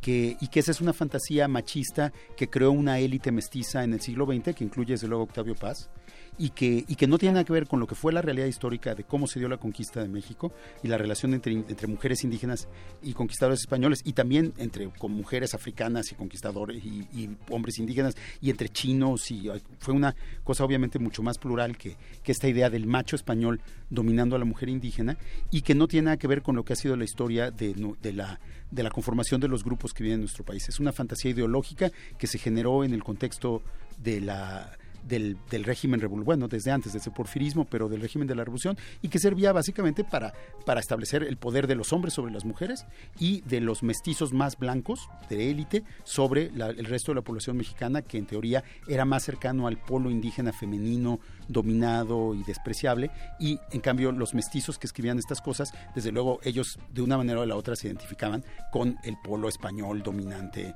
eh, masculino, violador, por así llamarlo. Claro. Eh, y bueno, ya entrando al, incluso desde el nombre, desde el título de, tu libro, Alfabeto del Racismo Mexicano, eh, alfabetizar, ¿no? Una palabra importante en nuestra historia. Eh, estás mencionando tú la época postrevolucionaria y todo este cúmulo cultural para, pues, para modernizar a México para eh, identificarnos como una nación. La educación es muy importante, hablar español, alfabetizar a aquellos que no lo hablan, que no lo escriben, aquellas comunidades indígenas, ¿no? Para, para ser parte de la nación mexicana tenías que despojarte de tus, eh, pues, pues todos los signos que te identificaran como indígena, desde la lengua, la vestimenta, eh, ¿En algún momento fue tu intención hablar de, de, esa palabra? no, realmente me parece una que, me, da mucho gusto lo que dices porque yo no había pensado eso, pero sí, en efecto, eh, o sea, yo creo que la alfabetización tuvo muchas cosas positivas y era una parte inevitable de la modernización del país pero porque una sociedad en que la gente lee y puede leer críticamente, pues es una, puede ser una sociedad más democrática en principio.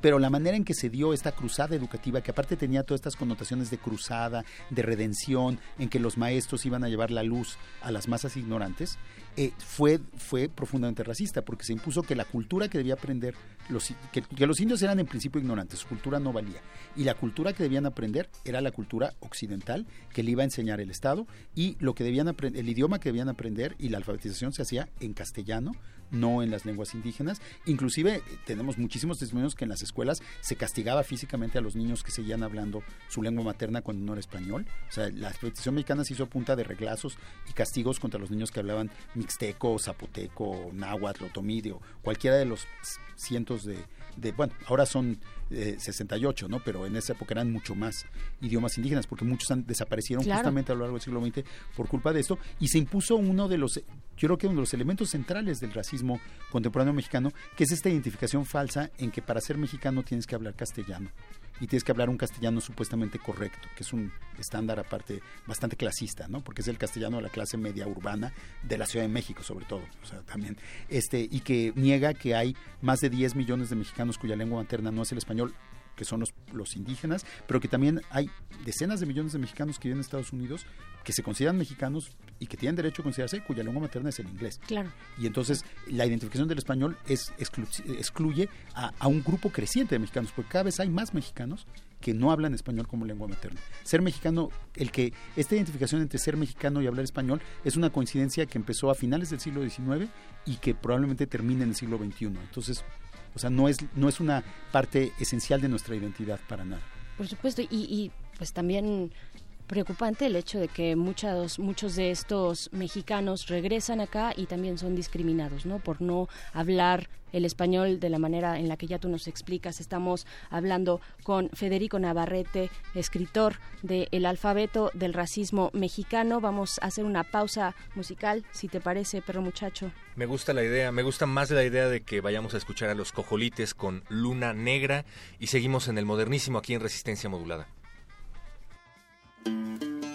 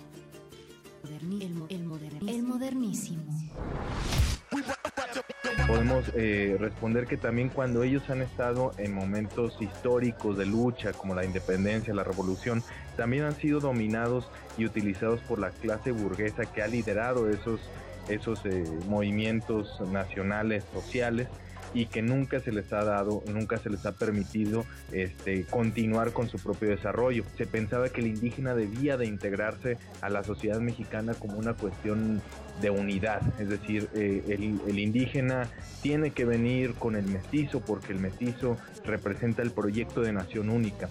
El modernísimo. El modernísimo.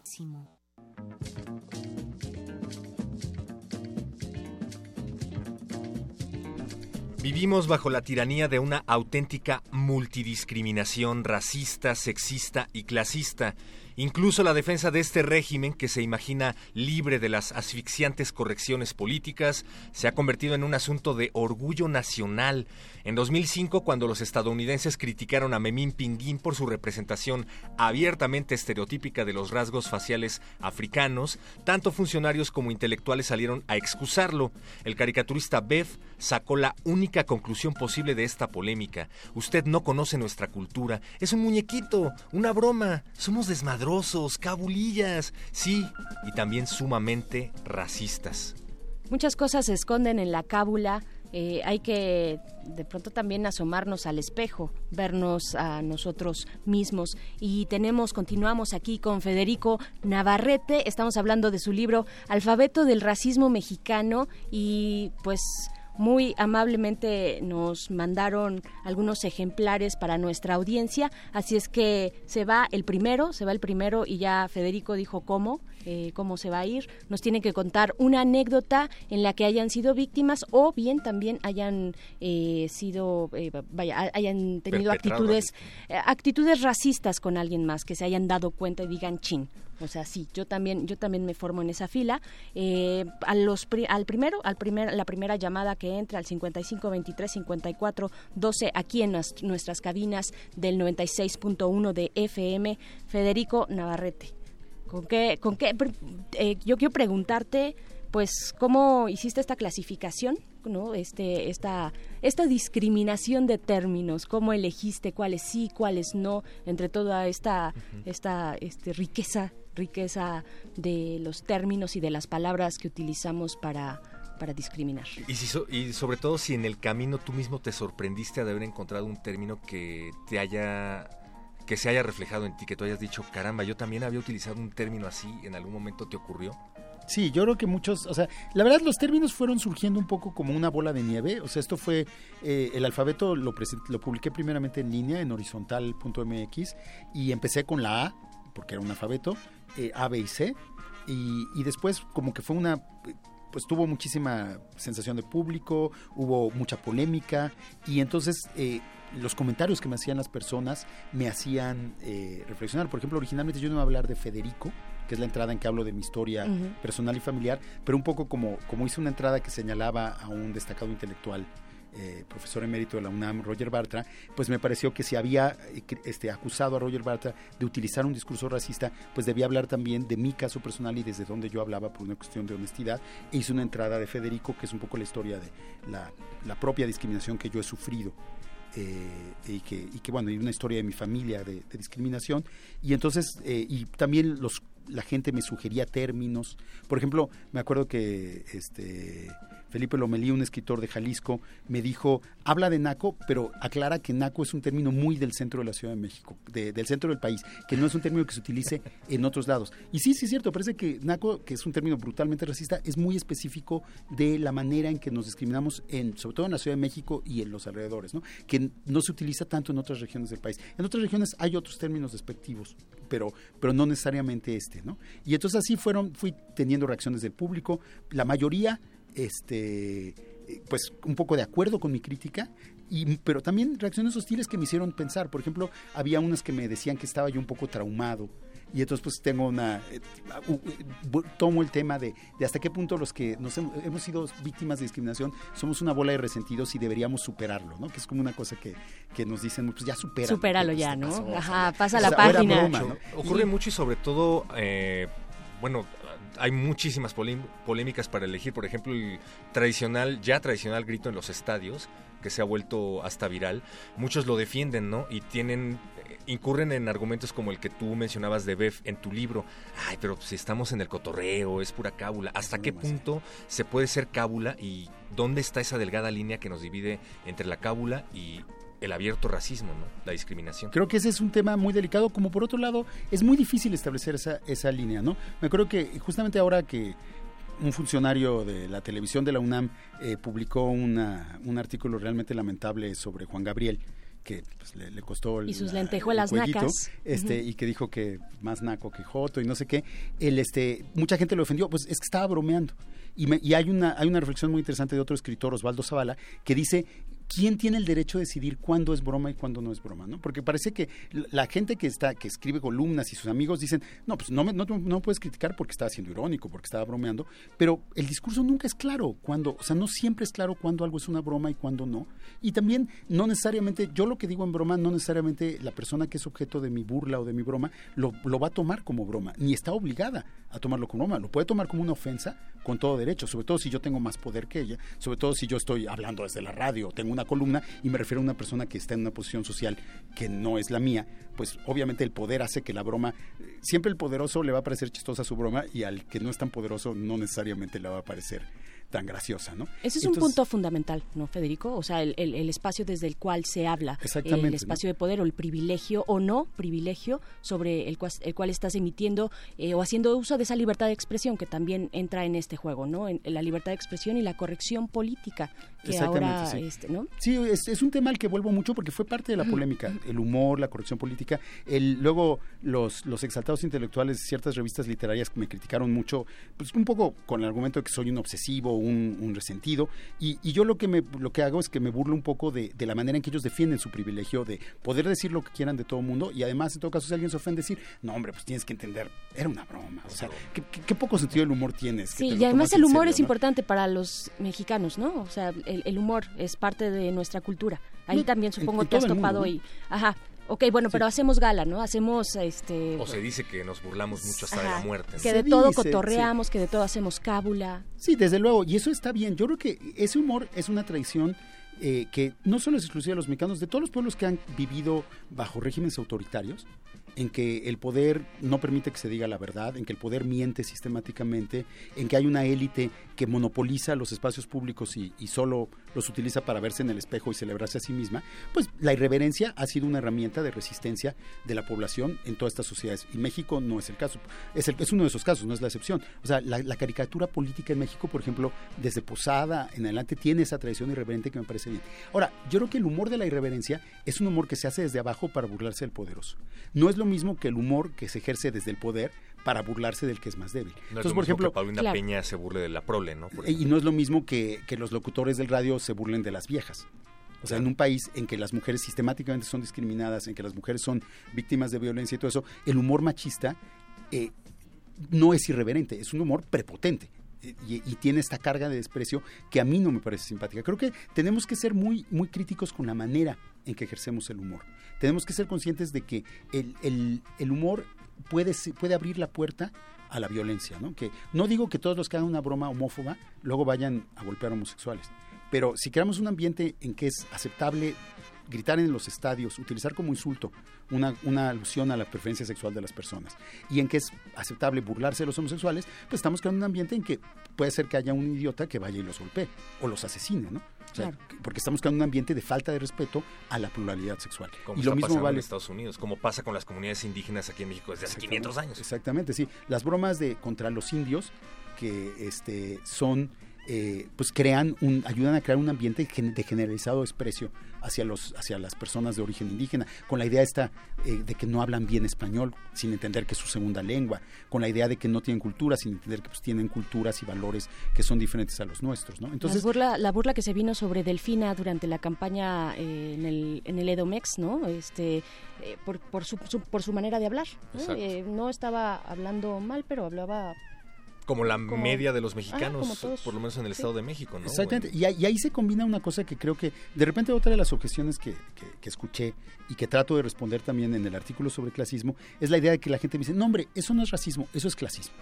Y eso, esa distinción a mí se me hace que es moralmente, es moralmente repugnante porque pareciera que como es clasismo es aceptable, cuando finalmente el clasismo es otra forma de discriminación que, que, debemos combatir como las otras. Y por otro lado, en la práctica en México, en que las diferencias de clase y de estatus social, de condición social, siempre han estado vinculadas al color de piel, es imposible distinguir lo que es clasismo y racismo. Entonces la gente que me dice el término naco no es racista, es clasista, pues que vean en la página de Google y verán que todos los que busquen naco en el buscador de imágenes de Google y todas las personas que salen son morenas. Claro. Y también son pobres, pero o sea, porque en México, aparte, lamentablemente, muchas veces es sinónimo ser moreno y ser pobre, ¿no? De ahí surge también este eh, concepto de pigmentocracia, ¿no? Eh, de Susana Vargas, también de hace poquito, de, hace unos meses, cuando salió la encuesta del INEGI, eh, que por primera vez relaciona, bueno, mete ahí una pregunta dentro de la encuesta acerca del color de piel de los entrevistados y pues hay una relación, un binomio, un binomio color de piel eh, poder o situación socioeconómica, ¿no? Pero eh, Federico, ya estamos llegando a la última parte de nuestro programa y quiero preguntarte algo que te preguntaba fuera del aire y por cierto también decir que eh, se va en este momento a los que llamen a nuestro teléfono 55 23 54 12 se va ah ya se fueron ya ya se fueron ya, no, hay libros del alfabeto pero habíamos regalado nada más uno bueno pues ya se fue también el segundo entonces bueno pues qué bueno que ha sido un éxito qué bueno. Federico, hay tú ves puedes alcanzar a ver un cambio generacional tal vez en la forma en la que empezamos a cuestionarnos este tipo de, pues, situaciones culturales, culturales nocivas dentro de nuestro país. Los jóvenes tal vez lo entendemos de una manera distinta. ¿Cómo lo ves a las, en, comparación con las otras generaciones? Yo creo que sí. O sea, como, eh, yo hace 20 años cuando yo hablaba de racismo en México, eh, la, mayor, la mayor parte de mis interlocutores negaban que hubiera racismo. Ahora nadie, poca gente lo niega. Digo, lo niegan uno que otro periodista eh, en, la televisión, todo eso, pero son claramente voces minoritarias y la, inclusive en, los, en la propia televisión la mayoría de los periodistas aceptan que hay racismo y aceptan que la televisión es uno de los puntos más, de los lugares donde se practica el peor racismo en nuestro país. Que prendan la televisión y cuenten a los a, las personas del color de la media de los mexicanos. A los rubios, a los blancos, claro. Y entonces el, creo que ya hay una mucho mayor conciencia y sí creo que entre en las generaciones más jóvenes hay hay un mayor respeto hacia la pluralidad, ¿no? hacia la diversidad sexual, hacia la diversidad cultural y también un mayor rechazo a las formas de discriminación y el racismo. Esto se nota, por ejemplo, en las, en las reacciones de los medios sociales cuando un funcionario, como en el caso de este funcionario que decíamos, o cuando el caso famoso de Córdoba, el, presidente del INE y este exabrupto que tuvo eh, contra un este, líder político chichimeca de Guanajuato, eh, hubo una reacción muy fuerte en las redes sociales en su contra inclusive este muy airada, ¿no? Provoca mucha indignación ver esto, porque finalmente se reconoce que el racismo es otra forma de la desigualdad y de la prepotencia que, que permea nuestra vida eh, social, ¿no? Y pues todos estamos un poco hartos, ¿no? No es inofensivo el racismo. No, definitivamente. Creo que un poco lo que, lo que trata de mostrar el alfabeto es que siempre el racismo puede, puede empezar siendo chistoso, puede empezar siendo cariñoso, ¿no? El racismo mexicano se practica en las familias cuando a una hermana le decimos la güera y a la otra hermana le decimos la more, la negra o el negro. y establecemos las distinciones exactamente. Y establecemos distinciones entre quién es bonita y quién no tanto, entre quién va a tener que hay que comprarle más ropa para si la mona, la mona aunque se vista de seda, mona se queda. Y, o sea, es, el racismo en México empieza en la familia, como también la violencia y el abuso sexual. Sí, y entonces empieza siendo íntimo y luego de ahí pasa de círculos en círculos. Un poco en, mi libro del año pasado, el, de, México Racista, trataba de ver cómo esas cosas que son tan privadas y tan íntimas se pueden reproducir a niveles más amplios de la sociedad y crear una sociedad que es racista a nivel macro, digamos, o a nivel estructural, ¿no? Entonces pareciera que es, ay, qué, qué poca importancia tiene lo de la hermana güerita o la hermana morena, pero bueno, pues cuando es una cuando es la base de una distinción generalizada justamente de la pigmentocracia, entre una pigmentomanía mexicana, ¿no? La, la sobrevaluación del, del aspecto, la, idealización de, lo, de la blancura como símbolo de toda la belleza, de todo el privilegio, de todo el éxito, pues eso tiene consecuencias ya sociales mucho más generales. Creo que nos debemos reír de él y el alfabeto es antes que nada un texto satírico, ¿no?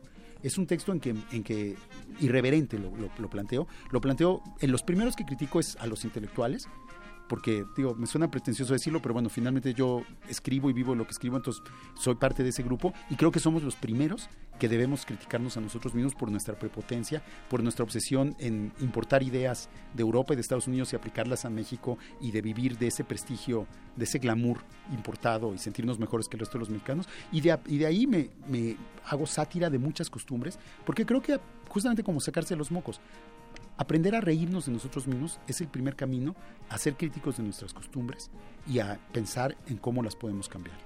Querido Federico, pues ahí está, lo pueden encontrar en cualquier librería. Sí, ya está, en todas las librerías. En todas las librerías, es editorial Malpaso, les agradecemos mucho que nos hayan mandado estos ejemplares, eh, pues además eh, una editorial con una estética muy bien cuidada, muy bonita, eh, y pues bueno, léanlo, vayan a su librería más cercana y cómprenlo. Eh, Federico Navarrete, muchísimas gracias, el alfabeto del racismo mexicano. Muchas gracias por estar acá esta noche en el Modernísimo, pero muchacho, nos vamos ya. Gracias, señora Berenjena. Nos vamos, los dejamos con Resistor, el espacio de ciencia y tecnología de resistencia modulada. Mientras tanto, escuchemos Manténlo Patriarcal de IRA.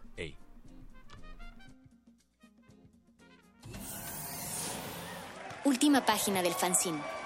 Pero mientras el futuro esté desigualmente repartido, buscaremos llegar a él. El modernísimo. Resistencia modulada. Imagina verte forzado a separarte de tus hijos, ser exiliado de tu hogar y quedar en completa soledad y castigo. Sin oficio ni beneficio.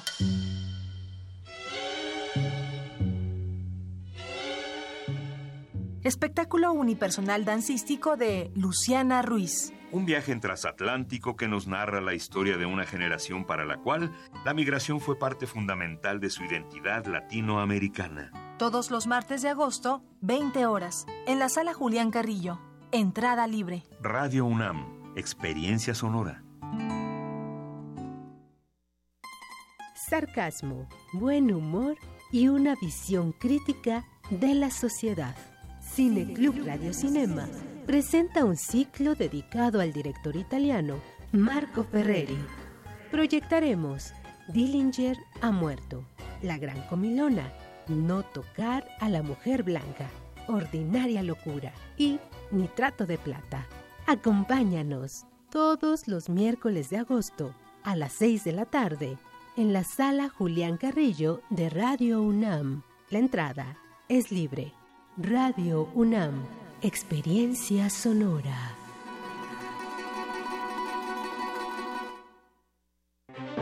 La exposición 78 más 52 igual a 130 razones para celebrar la diversidad cultural del mundo se exhibe en el Museo Nacional de las Culturas y en ella conviven deidades egipcias, guerreros de terracota, armaduras de samuráis, representaciones de dioses griegos, piezas prehispánicas de Mesoamérica, un total de 130 piezas que muestran la multiculturalidad. 78 más 52 igual a 130 razones para celebrar la diversidad cultural del mundo se exhibe en el Museo Nacional de las Culturas, moneda número 13, Centro Histórico. Medardo ha vuelto de la guerra. El cambio en él es evidente. Una bala de cañón ha destruido más que su cuerpo. Radio UNAM y Anima Teatro presentan la puesta en escena Destrozado, obra para dos actores, títeres y sombras. Todos los lunes de agosto a las 20 horas en la sala Julián Carrillo de Radio UNAM. Adolfo Prieto 133, Colonia del Valle. Entrada libre. Lunes de teatro en Radio UNAM, experiencia sonora.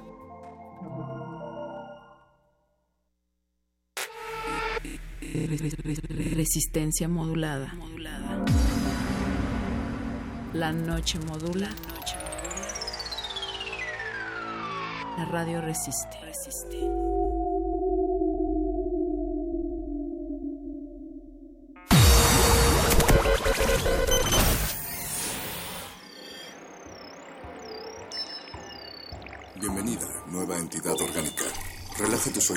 mientras procedemos a analizar tu sistema. Estás a punto de integrarte a una red que conecta al sonido con el conocimiento. Acceso permitido. Por favor, Respira, relájate y prepárate para la abducción. Resistor. Esto es una señal.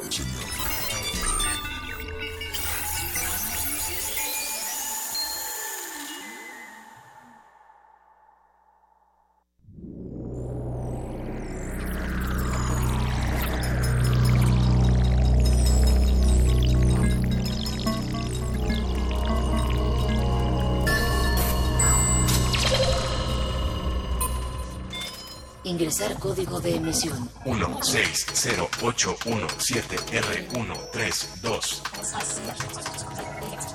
Acceso permitido. Inicia secuencia sobre Basura cero. Podríamos como seres humanos llegar a estar integrados con nuestro medio ambiente, al grado tal que no generemos nada de basura, que todo lo aprovechemos al 100% y que no produjéramos nada innecesario. Basura cero. La premisa elemental del concepto de basura cero es la separación desde el origen, y esto consiste en que cada ciudadano separa los residuos reciclables de los que no lo son, y que pueda desecharlos de manera diferenciada. Es un concepto que se basa en la reutilización de residuos que de otra manera serían almacenados o incinerados contribuyendo a la contaminación ambiental. Como concepto de vía sustentable, Basura Cero busca reducir la producción de residuos, reciclarlos y darles un nuevo valor, ya sea a los materiales promoviendo la fabricación de productos de larga vida útil. ¿Cuánta basura generas? ¿Desea repetir esta información? Ha elegido no. Comenzamos.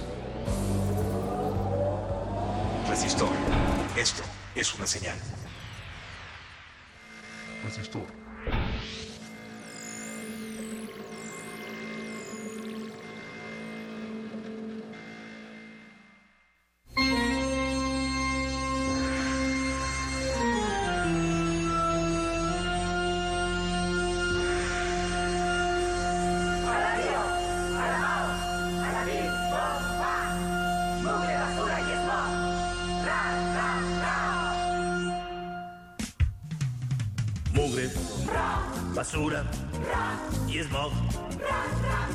Yo les canto con amor. Resistor. Esto es una señal.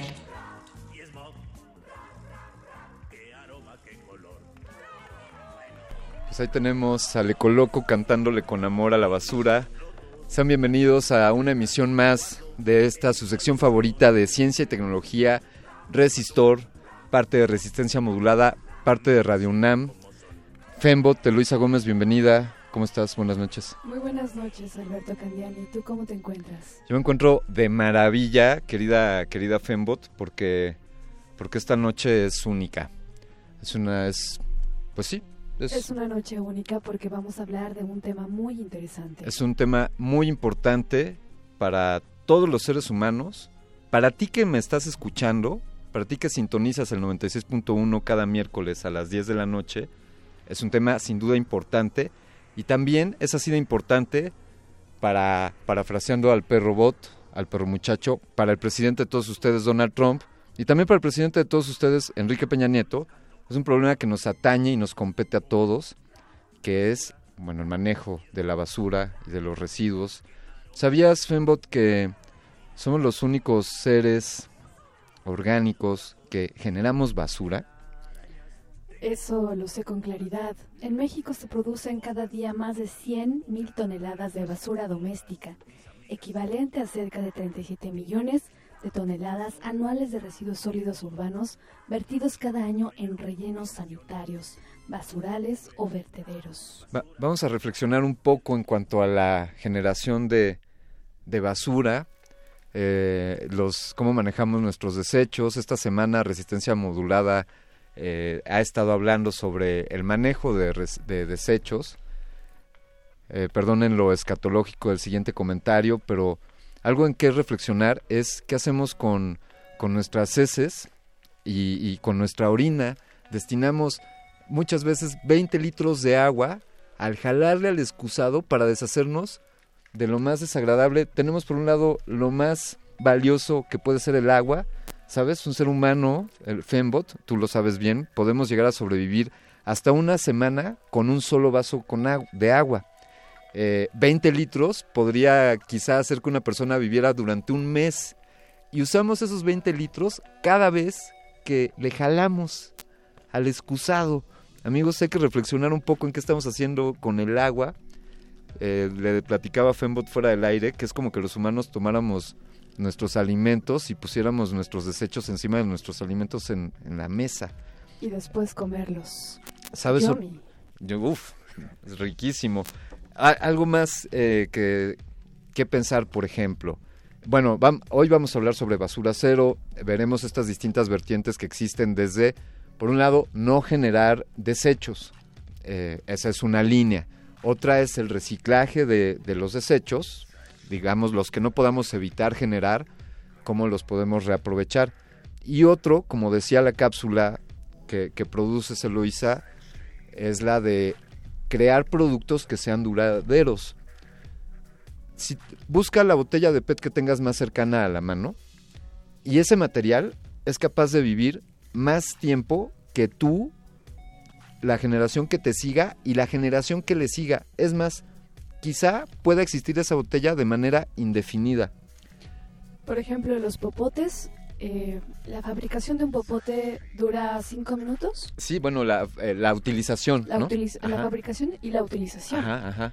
¿Y cuánto dura en el medio ambiente, Alberto Candiani? Pues mira, ¿100, 200 años? eh, aún, aún no han pasado más de 100 años desde la fabricación del primer popote. No podemos saber si ese primer popote en la historia ya se degradó, pero hasta donde estamos encontrando, pues el plástico no se degrada. Eh, se pulveriza y llega a ser tan pequeñito, tan pequeñito, que los seres vivos más pequeños del planeta se están alimentando de plástico.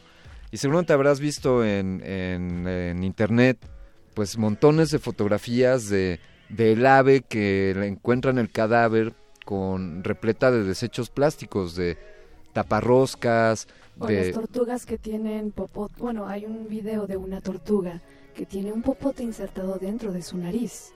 Y eso es para mí como un ser electrónico. Para mí es impresionante. Imagina si para, para ti que estás hecha de, de circuitos eso te impresiona, pues no debería ser para menos para nosotros. Piensa que ese popote de esa tortuga es un popote que alguien consumió durante, decías bien, cinco minutos en lo que se tomó el jugo en el que le sirvieron el popote y ya, la vida útil de ese popote fue muy corta y su vida inútil o perjudicial a la naturaleza eh, puede ser de una infinidad de años. Eh, preguntaremos a nuestro especialista Fembot, Radio Escucha, sobre, sobre el gran vortex, la gran isla de plástico que está en el océano. Es una isla que tiene el tamaño aproximadamente de Estados Unidos. Podría decir que tiene el tamaño del país de México. Es una isla de basura inorgánica que está flotando en el Océano Pacífico, Alberto Candiani. Tenemos el plástico como un problema, tenemos los desechos orgánicos que generamos y que no aprovechamos, tenemos sin duda otro montón de, de contaminantes, emisiones a la atmósfera eh, por los hidrocarburos, por eh, el, uso de, aerosoles. Eh, son, son muchos los frentes que contaminamos. Las ciudades, ya decía hoy, hoy más temprano Perrobot, huelen mal las ciudades y la contaminación auditiva es también un, un factor. eh, es inevitable e innegable que los que habitamos las ciudades tenemos ya altos contenidos de plomo en la sangre. Claro. También tenemos ya algunos contenidos de plástico. Ya también tenemos plástico en la sangre. El plástico que se pulverizó, que algún plancton se comió, que a ese plancton otro pez se lo comió y que nosotros pues, Consumimos ese animal. el- sin duda, sin duda son, creo que como humanidad lo estamos haciendo muy mal. No quiero sonar fatalista, queridos amigos, pero tenemos que darnos cuenta de dónde estamos parados. Parece ser que en pocos años iba a haber más basura en el océano que, que animales. ¿No es así, Candiani? Ese, ese dato también es, eh, de lo que se habla es del volumen, la masa que existirá en, algunos hablan que para el 2020 y otros para el 2030, pero se estima que en este tiempo el océano, los mares serán ocupados el, el, volumen que les ocupará más será por desechos generados por el hombre, artificiales, que por masa orgánica. Toma a todos los pececitos, a todos los corales, a todas las plantas, a todas las algas, el plancton, los microorganismos del océano, ponlos juntos y dentro de un año, dentro de unos años tendremos más plástico y más basura que todos esos organismos. Estamos construyendo un Caray. apocalipsis. Alberto Candiani es lo único que yo puedo decir de esta humanidad. Y pues vámonos con... Tienes que mandar una rola para que esto no se ponga más grave, Fembot. Pues voy a ponerles algo que tal vez les agra- agrade. Nosotros somos Los Marranos, de El Personal, grabado en 1988 por este grupo proveniente de Guadalajara, México. Resistor. Resistor. Esto es una señal. Nosotros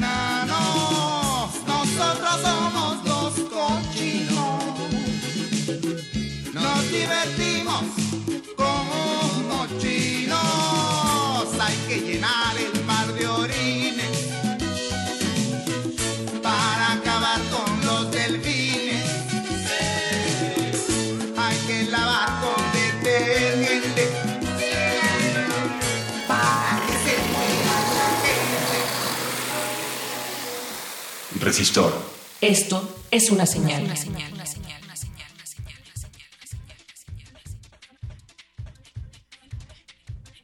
arroba R modulada en Twitter, Facebook Resistencia Modulada, donde, donde ¿qué es lo que no tienen que hacer en, en el Facebook Fembot? ¿Qué es lo que les pedimos a nuestros radioescuchas que no hagan en Facebook? Nosotros les pedimos que por favor no entren a Facebook y no den clic a ningún enlace que se llama que se llame Res y Modi. Por favor, les, les pedimos que no ingresen a Facebook y no, no se metan para nada. Ya está la advertencia, amigos. Después no nos vengan a reprochar nada porque nosotros les dijimos que no le dieran clic a Res y Modi. Quedan advertidos. Vamos a continuar con esta emisión Resistor Basura Cero. Y para ello tenemos a una distinguida invitada en la línea. Hemos establecido un enlace telefónico hasta la hermana República de Morelos, allá en Cuernavaca. Eh, estaremos al habla con la doctora Nancy Jiménez. Ella, ella eh, tiene un doctorado en estudios urbanos y ambientales por el Colegio de México y tiene una maestría en estudios de población y desarrollo regional por la Universidad Autónoma del Estado de Morelos. Ella actualmente se, se, encuentra adscrita al Centro Regional de Investigaciones Multidisciplinarias de la UNAM como investigadora en su estancia postdoctoral. Muy buenas noches, doctora Nancy Jiménez. ¿Nos escucha? Sí, muy buenas noches. Gracias, Eloisa. Gracias, Alberto, por la invitación. gracias. a ustedes, doctora, por, por tomarnos la llamada. Eh, ¿qué, opinión, ¿Qué opinión le merece existe la posibilidad de que los seres humanos lográramos evitar de manera absoluta la generación de basura, ¿qué tendríamos que hacer para llegar a ese ideal? bueno, es una, es una pregunta difícil de responder. Difícilmente eh, como seres humanos podríamos llegar a basura cero, pero podríamos aproximarnos, como bien nos han dicho nuestros amigos matemáticos, podríamos llegar a más o menos epsilon más menos sí, más menos epsilon en nuestra eh, aproximación al cero en la reducción de los residuos.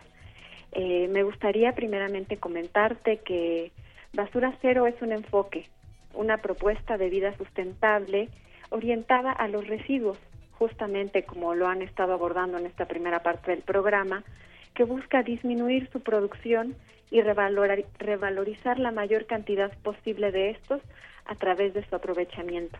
Basura Cero parte de dos premisas. Primero, promover la fabricación de productos de larga duración y cuyos materiales puedan reciclarse al término de su vida útil. Es decir, implica hacernos cargo del problema de los residuos desde su origen, desde el diseño de los productos.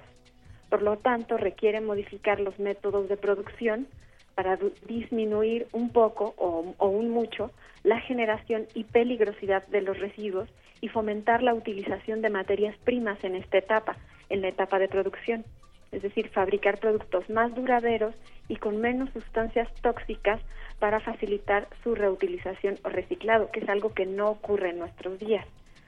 Y la segunda premisa básica de basura cero es aplicar la separación en el origen, esto es, separar los residuos reciclables de aquellos que no lo son, porque no todo se puede reciclar. Eso también es, es muy importante señalar.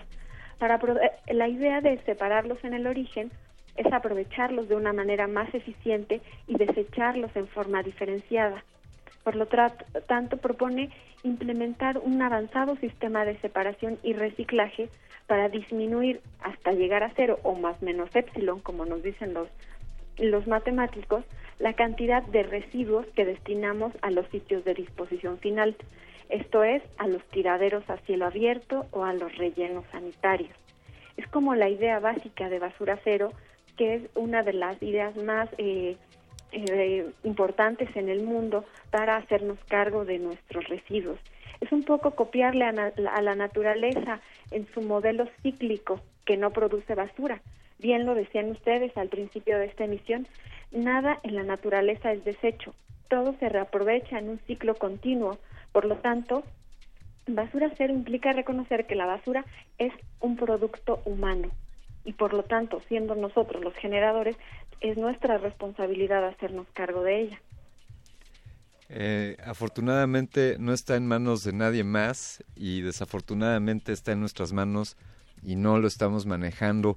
Son principalmente estas dos líneas, la de me anticipo a la generación del desecho, de, lo que usted hablaba, en tanto genero productos de mejor calidad eh, o materiales que desde la producción esté previendo eh, su reaprovechamiento y por otro lado, eh, los desechos que ya se generaron, reaprovecharlos. Regresando eh, doctora, quisiera preguntarle, eh, desde el primer, la primer premisa de esta filosofía de basura cero, ¿en qué medida somos responsables los consumidores y en qué medida son responsables las industrias que, bueno, pues hay, hay quien hace negocio a costa de la generación de popotes, por ejemplo? Sí, claro. ¿Dónde, quién puede mediar eso? Eh, ¿Dónde las responsabilidades son compartidas? ¿Qué nos podría comentar al respecto, por favor? Sí, eh, es, es, muy importante esto sobre lo que llamas la atención. Eh, el planteamiento de basura cero implica también una combinación de esfuerzos, eh, porque requiere asumir la corresponsabilidad sobre los residuos, ¿no? Ahora mismo la Ciudad de México nos ofrece un laboratorio extraordinario para aproximarnos a este tema. A partir de la entrada en vigor de la norma 024, hemos observado resistencias de todo tipo que presentan los usuarios para separar correctamente los residuos, ¿no?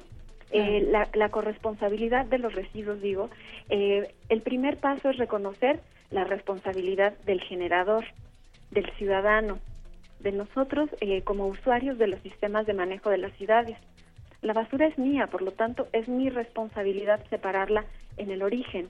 Y el origen es mi casa, mi escuela, mi centro de trabajo, mi pequeño comercio. La idea es aprovechar los materiales compostables. Y con esto me estoy refiriendo a la fracción orgánica de nuestros residuos, como los restos de comida o la poda de jardín, y también aprovechar los materiales reciclables que se encuentran en ella, como el papel, el cartón, el aluminio, el vidrio, los plásticos, ¿no?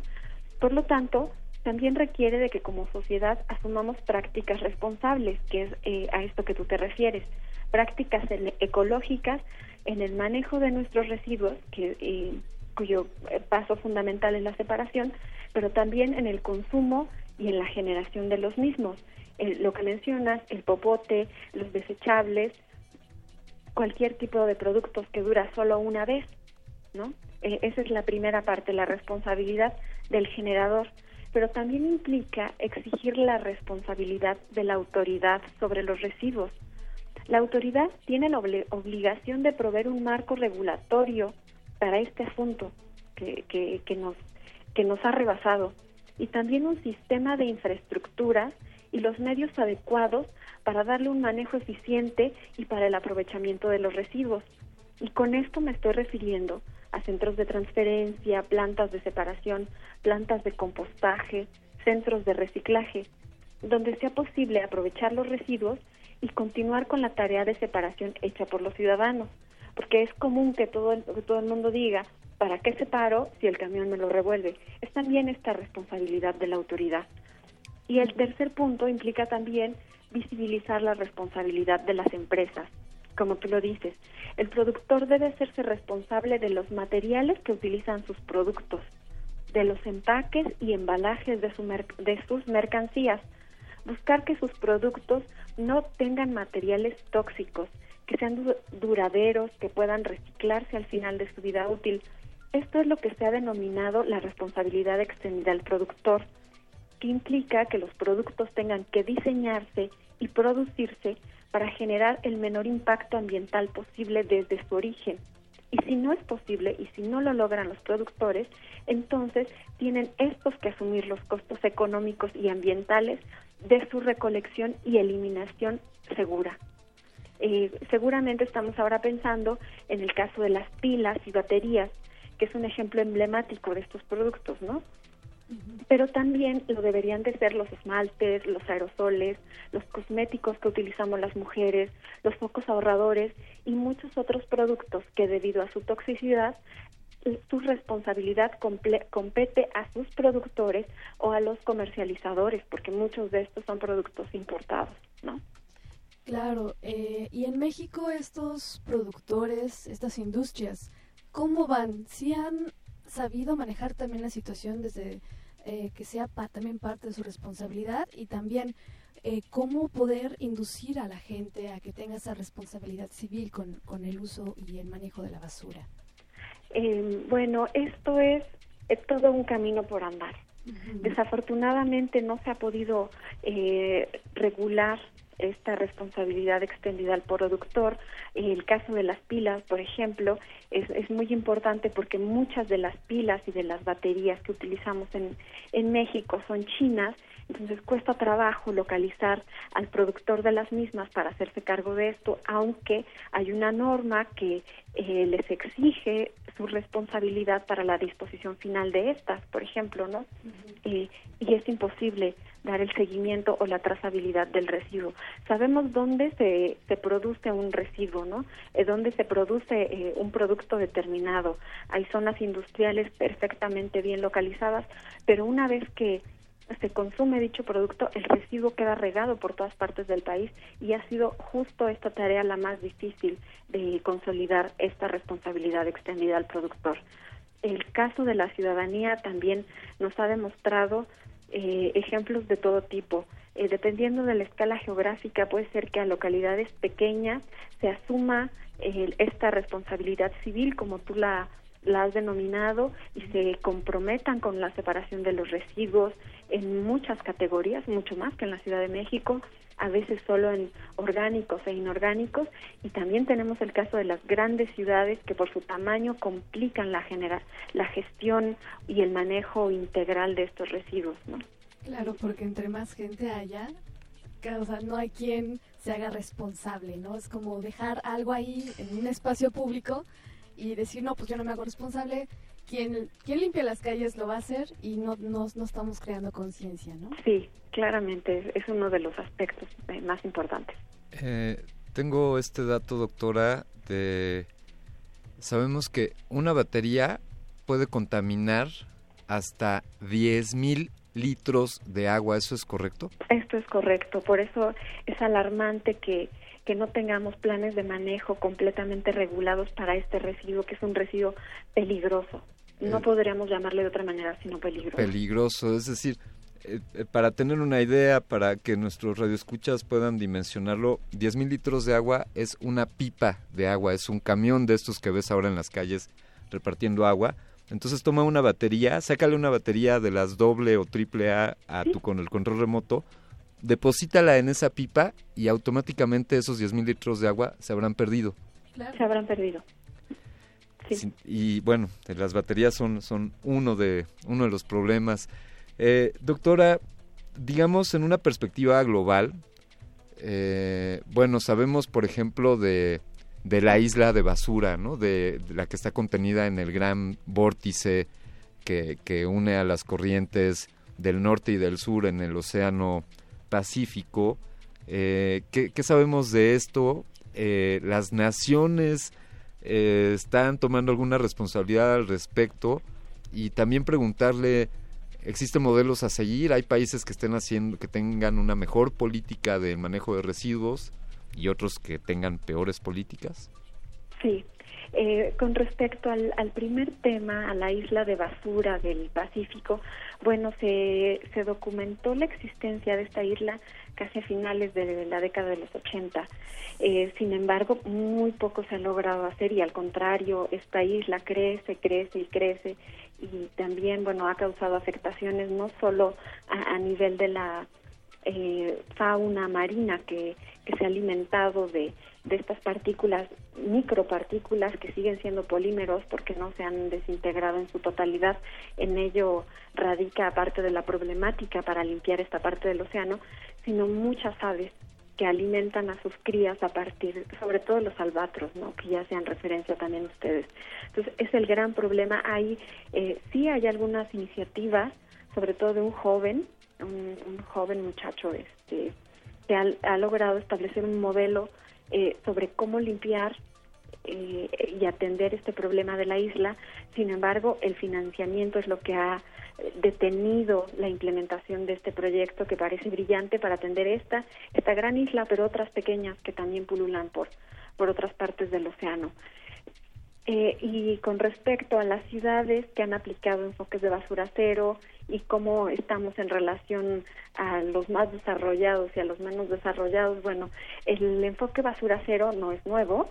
La primera ciudad que lo planteó fue Canberra, en Australia, en 1995, eh, cuando se dijeron que no tendrían ningún desecho en el año 2010.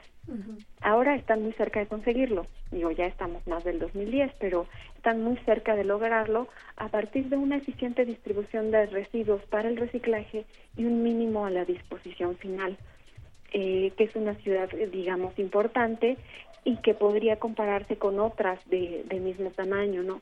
San Francisco en Estados Unidos ha logrado disminuir 50% de sus residuos en 10 años ahí mismo en Estados Unidos hay muchísimos ejemplos de ciudades bien avanzadas en, en temas de basura cero y otras que dicen eh, no importa, no las separes, no disminuyamos nada de los residuos, incinerémoslo, ¿no? En Estados Unidos, por ejemplo, en Michigan, el 97% de las botellas, de las botellas de PET, que son muy comunes también en la radiografía de nuestros residuos, se gestionan a través de algo que se llama Bottle Bill, que no es otra cosa sino pagar al usuario una pequeña cantidad por una botella usada cada vez que la devuelve. Y esto, bueno, al final de cuentas eh, detona una economía y una industria, ¿no? 11 estados más han implementado este sistema del el ticket por la por la botella y actualmente más o menos se, se sabe que unas 40 comunidades de la Unión Americana, algunas tan importantes como Berkeley o Nueva York, cuentan con un programa de basura cero. Por lo tanto, no debemos extrañarnos que ciudades grandes lo hayan logrado, lo mismo que ciudades de, un tamaño más modesto. Tenemos también el, perdón. Eh, no, pues eh, nos pinta, o sea, hay esperanza. Sí, sí, sí, hay, hay ciudades de todo tipo y también eh, ciudades de países ricos y de países no tan ricos.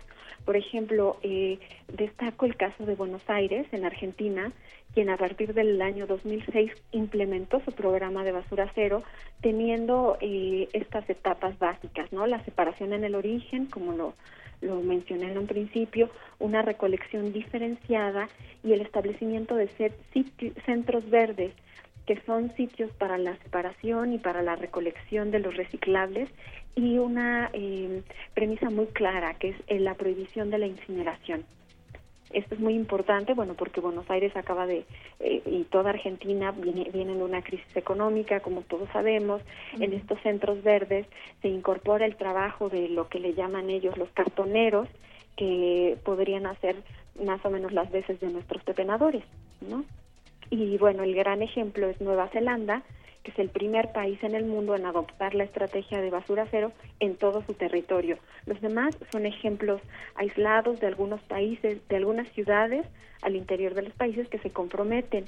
En nuestro país, bueno, la implementación de la norma 024 en la Ciudad de México podría pensarse que va encaminada hacia una estrategia del aprovechamiento total de los residuos y como sabemos es una polémica por la falta de infraestructuras con que cuenta la ciudad y por la incorporación del incinerador, ¿no? Que ha generado también eh, pues cierta polémica en términos este, políticos incluso. Sin duda ahí desprende también mucha mucha discusión. Doctora Jiménez, si nos permite, vamos a hacer una breve pausa para poder continuar con esta, esta charla con usted. ¿Cómo no? Queridos radioescuchas, estamos en Resistor, en Resistencia Modulada, y vamos a escuchar a continuación algo que hemos preparado para ustedes, que es un byte de Resistor. Byte de Resistor. Smartphones que se, que se enrollan en tu brazo o tablets que se doblan a la mitad para guardarlas en tu bolsillo. La electrónica se hace cada vez más flexible. Se espera que este año se lancen al mercado las primeras pantallas plegables, desde celulares hasta televisores de 20 pulgadas. Samsung y LG presentaron grandes progresos con el uso de la tecnología OLED y competencias como Google y Apple lanzarán sus propios dispositivos con pantalla flexible, haciendo que este siguiente diseño multimedia sea lo último en la moda. ¿Las pantallas rígidas quedarán en el pasado? ¿Cuáles prefieres? Esta información fue obtenida de Science Nature Page. Byte de resistor.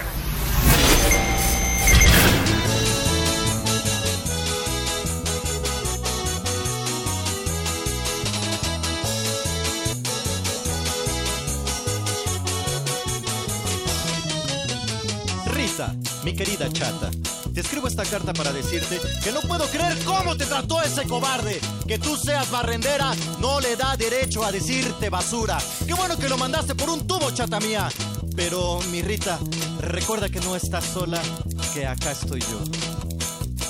Quisiera ser la lata de todos tus días, la que de lejos hallas con tal emoción, la que tú barres y levantas en la esquina, la que te adueñas y recoges con pasión.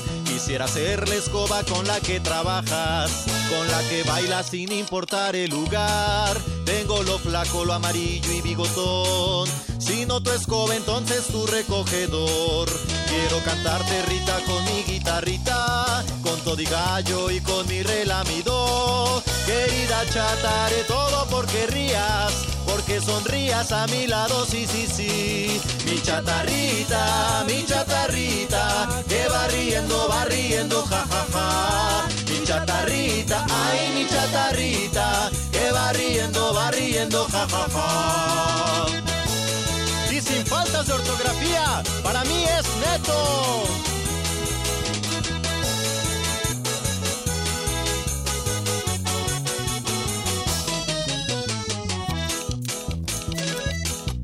Aún hay más de mí para ti, mi chatarrita. Quisiera, Rita, me invitaras de paseo en tu carrito, chata mía, por favor.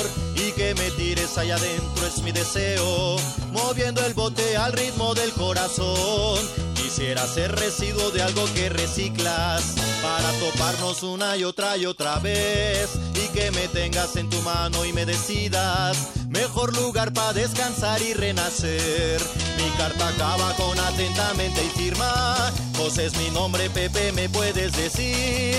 Me gusta más el Nando porque soy Fernando. Tu Pepe Nando, Pepe Nando para ti. Mi chatarrita, mi chatarrita, que va riendo, va riendo, ja, ja, ja. Mi chatarrita, ay, mi chatarrita, que va riendo, va riendo, ja, ja, ja.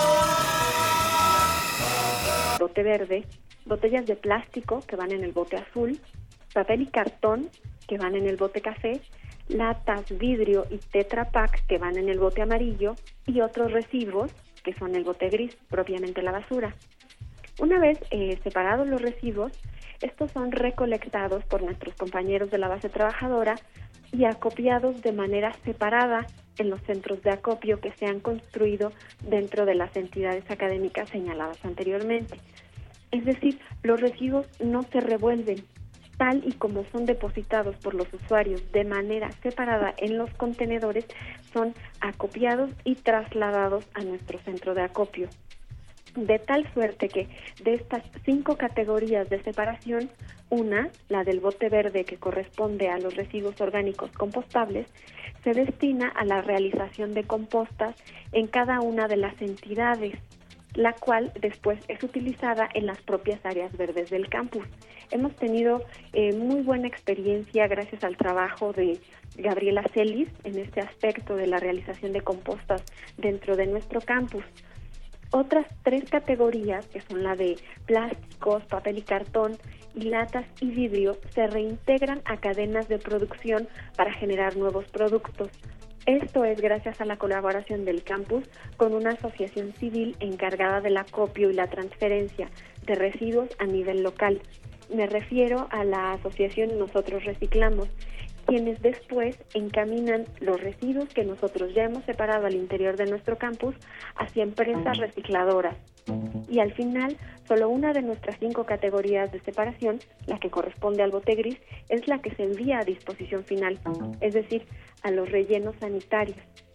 Cabe también eh, señalar, vale la pena este, contarles, que los residuos orgánicos provenientes de la poda de jardines, que, que son eh, grandes extensiones en nuestro campus, eh, se estableció un convenio de, de colaboración con la planta universi- universitaria de compostaje de la Universidad Autónoma del Estado de Morelos, por el cual este tipo de residuos que se producen dentro de nuestro campus puede trasladarse a dicha planta y ser ahí convertida en composta y servir para el municipio de Cuernavaca.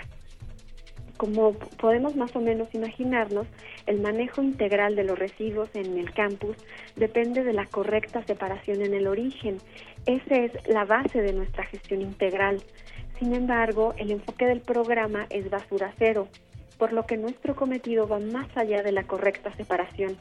Y actualmente nuestros esfuerzos se orientan a disminuir la cantidad de basura del bote gris, que es la que no encontramos todavía cómo eh, incorporarla a las cadenas de, de, producción.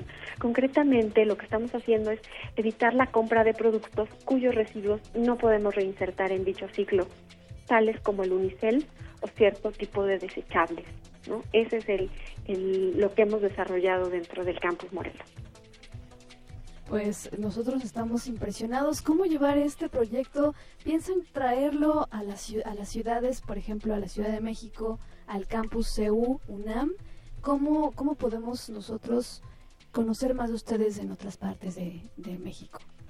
Sí, bueno, como les dije en un principio, este proyecto de manejo integral forma parte de la estrategia de universidad sustentable de la Copuma.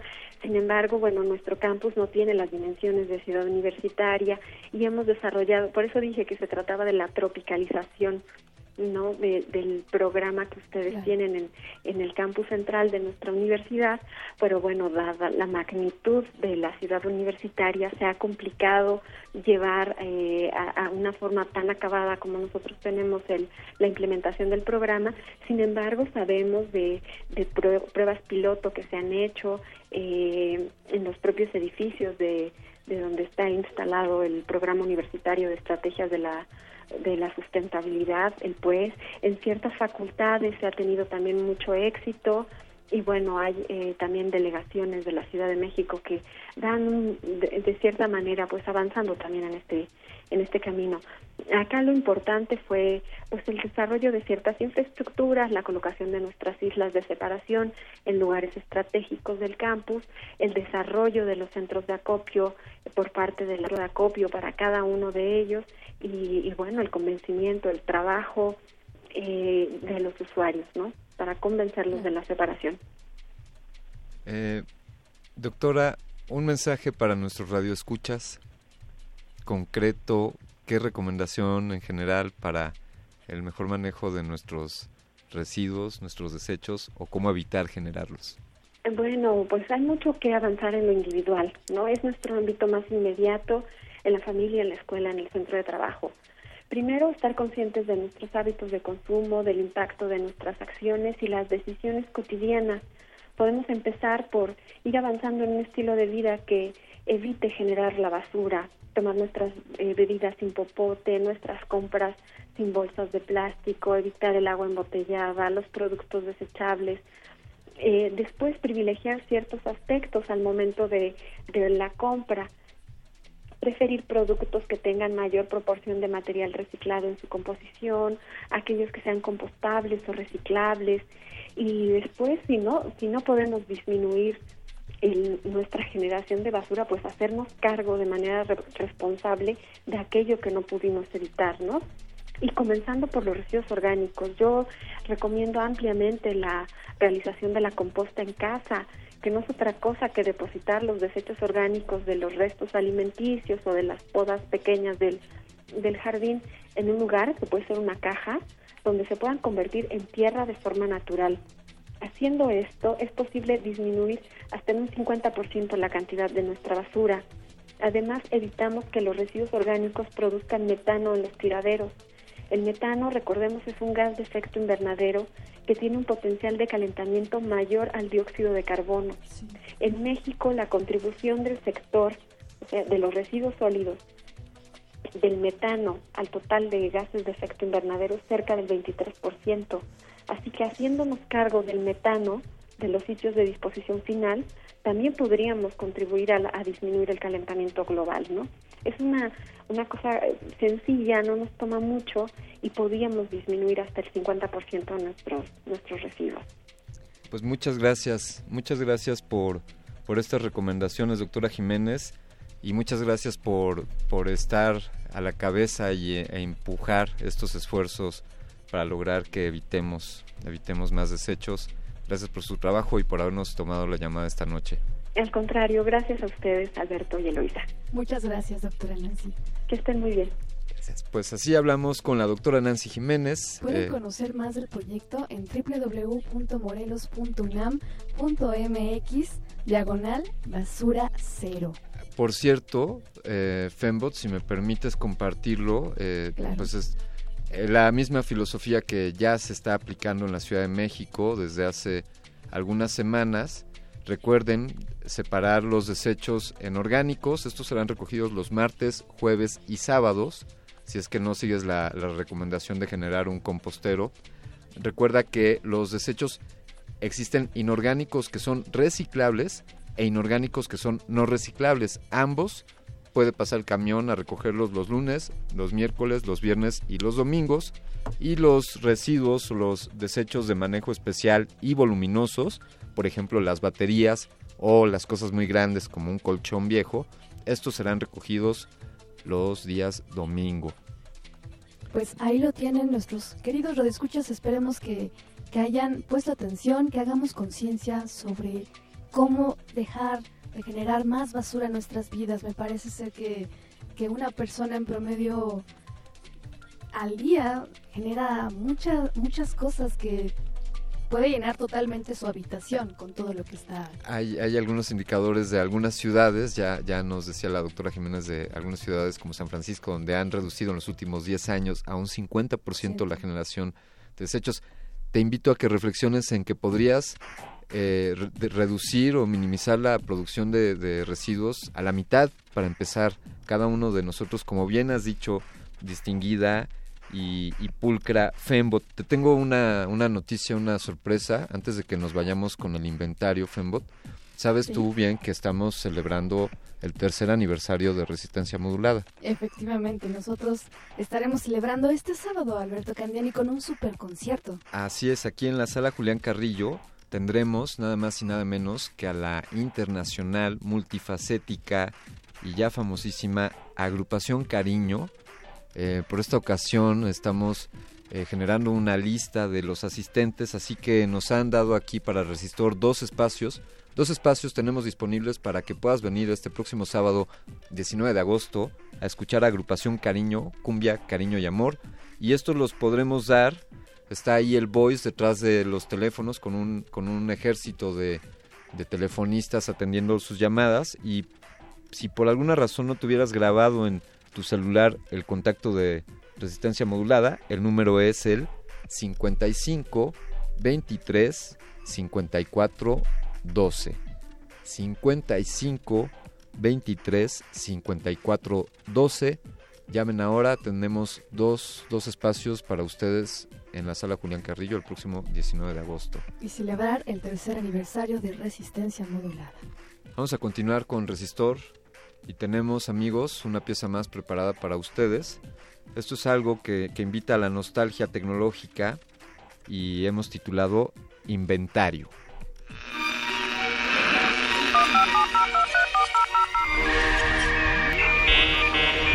Los últimos grandes avances tecnológicos de los siglos pasados. El inventario.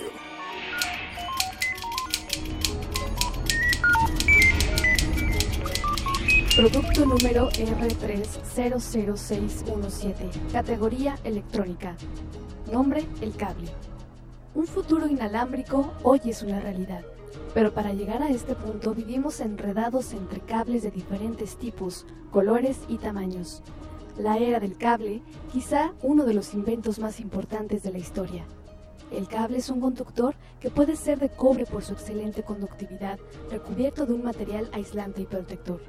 La electricidad fue conocida por el hombre desde hace milenios a través de los fenómenos naturales, pero no fue hasta el año 19 1780 que Alessandro Volta, por medio del invento de la pila eléctrica, descubrió que para generar una corriente de electricidad se requería de metales conductores.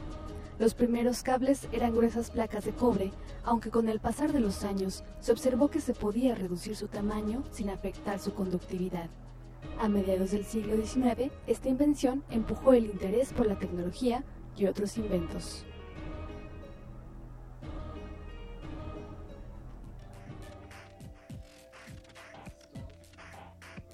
reflexiones.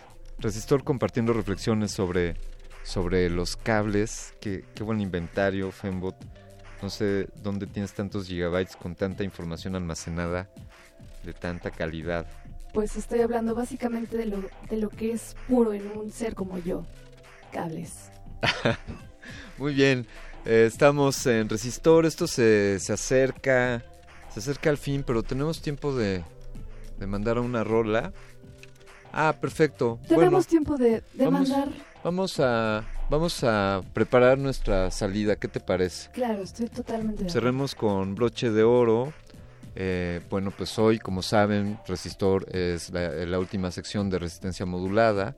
Desde luego, después de, de, que termine esta barra programática, continúa la programación de Radio UNAM, como sabes, de, de la mejor calidad a nivel mundial. Eh, Radio UNAM que, que auspicia y alberga este gran proyecto Resistencia Modulada, que se acerca a cumplir su tercer aniversario. Sin duda un privilegio, Fembot, tú lo sabes bien, el que seamos parte de, parte de este gran proyecto, de este gran equipo, que pues buscamos cambiar al mundo. Claro, nosotros como siempre conquistamos el mundo, mandamos saludos por favor a, no, a nuestros compañeros, al voice que está detrás, ahí en la, en la, en la producción ejecutiva, Andrés Ramírez también por pilotar esta nave con nosotros, al doctor Arqueles por acompañarnos en la producción, Alberto Candiani, es un gusto trabajar contigo. Gracias, gracias Fembot. Gracias, yo también un saludo a nuestros radioescuchas, un saludo a Alfonso de Alba, quien nos comentó en, en Twitter. Efectivamente, compartimos tu, reflexión, 10 minutos en tus manos, 150 años en la Tierra, así, así el plástico. Y con esto nos despedimos. Un placer acompañarles en sus oídos y esperamos contar con su con tu amable presencia, con tu amable escucha la próxima semana. Esto que escuchaste fue Resistor. Esto es una señal.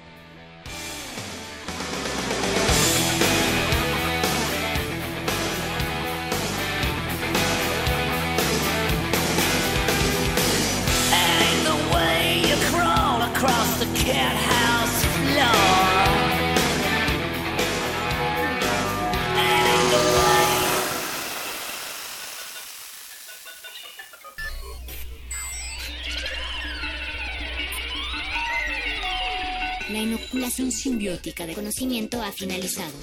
Esperamos aprender más de ti en un futuro cercano. Buenas noches. Resistor.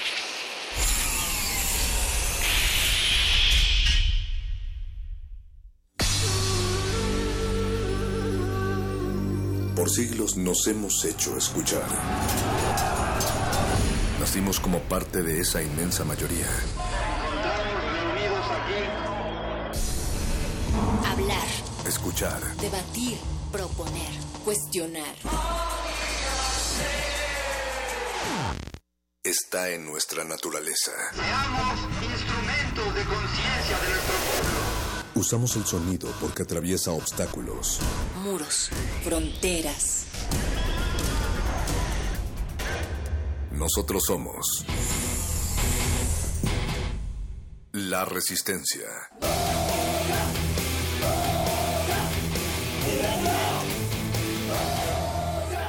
Resistencia modulada.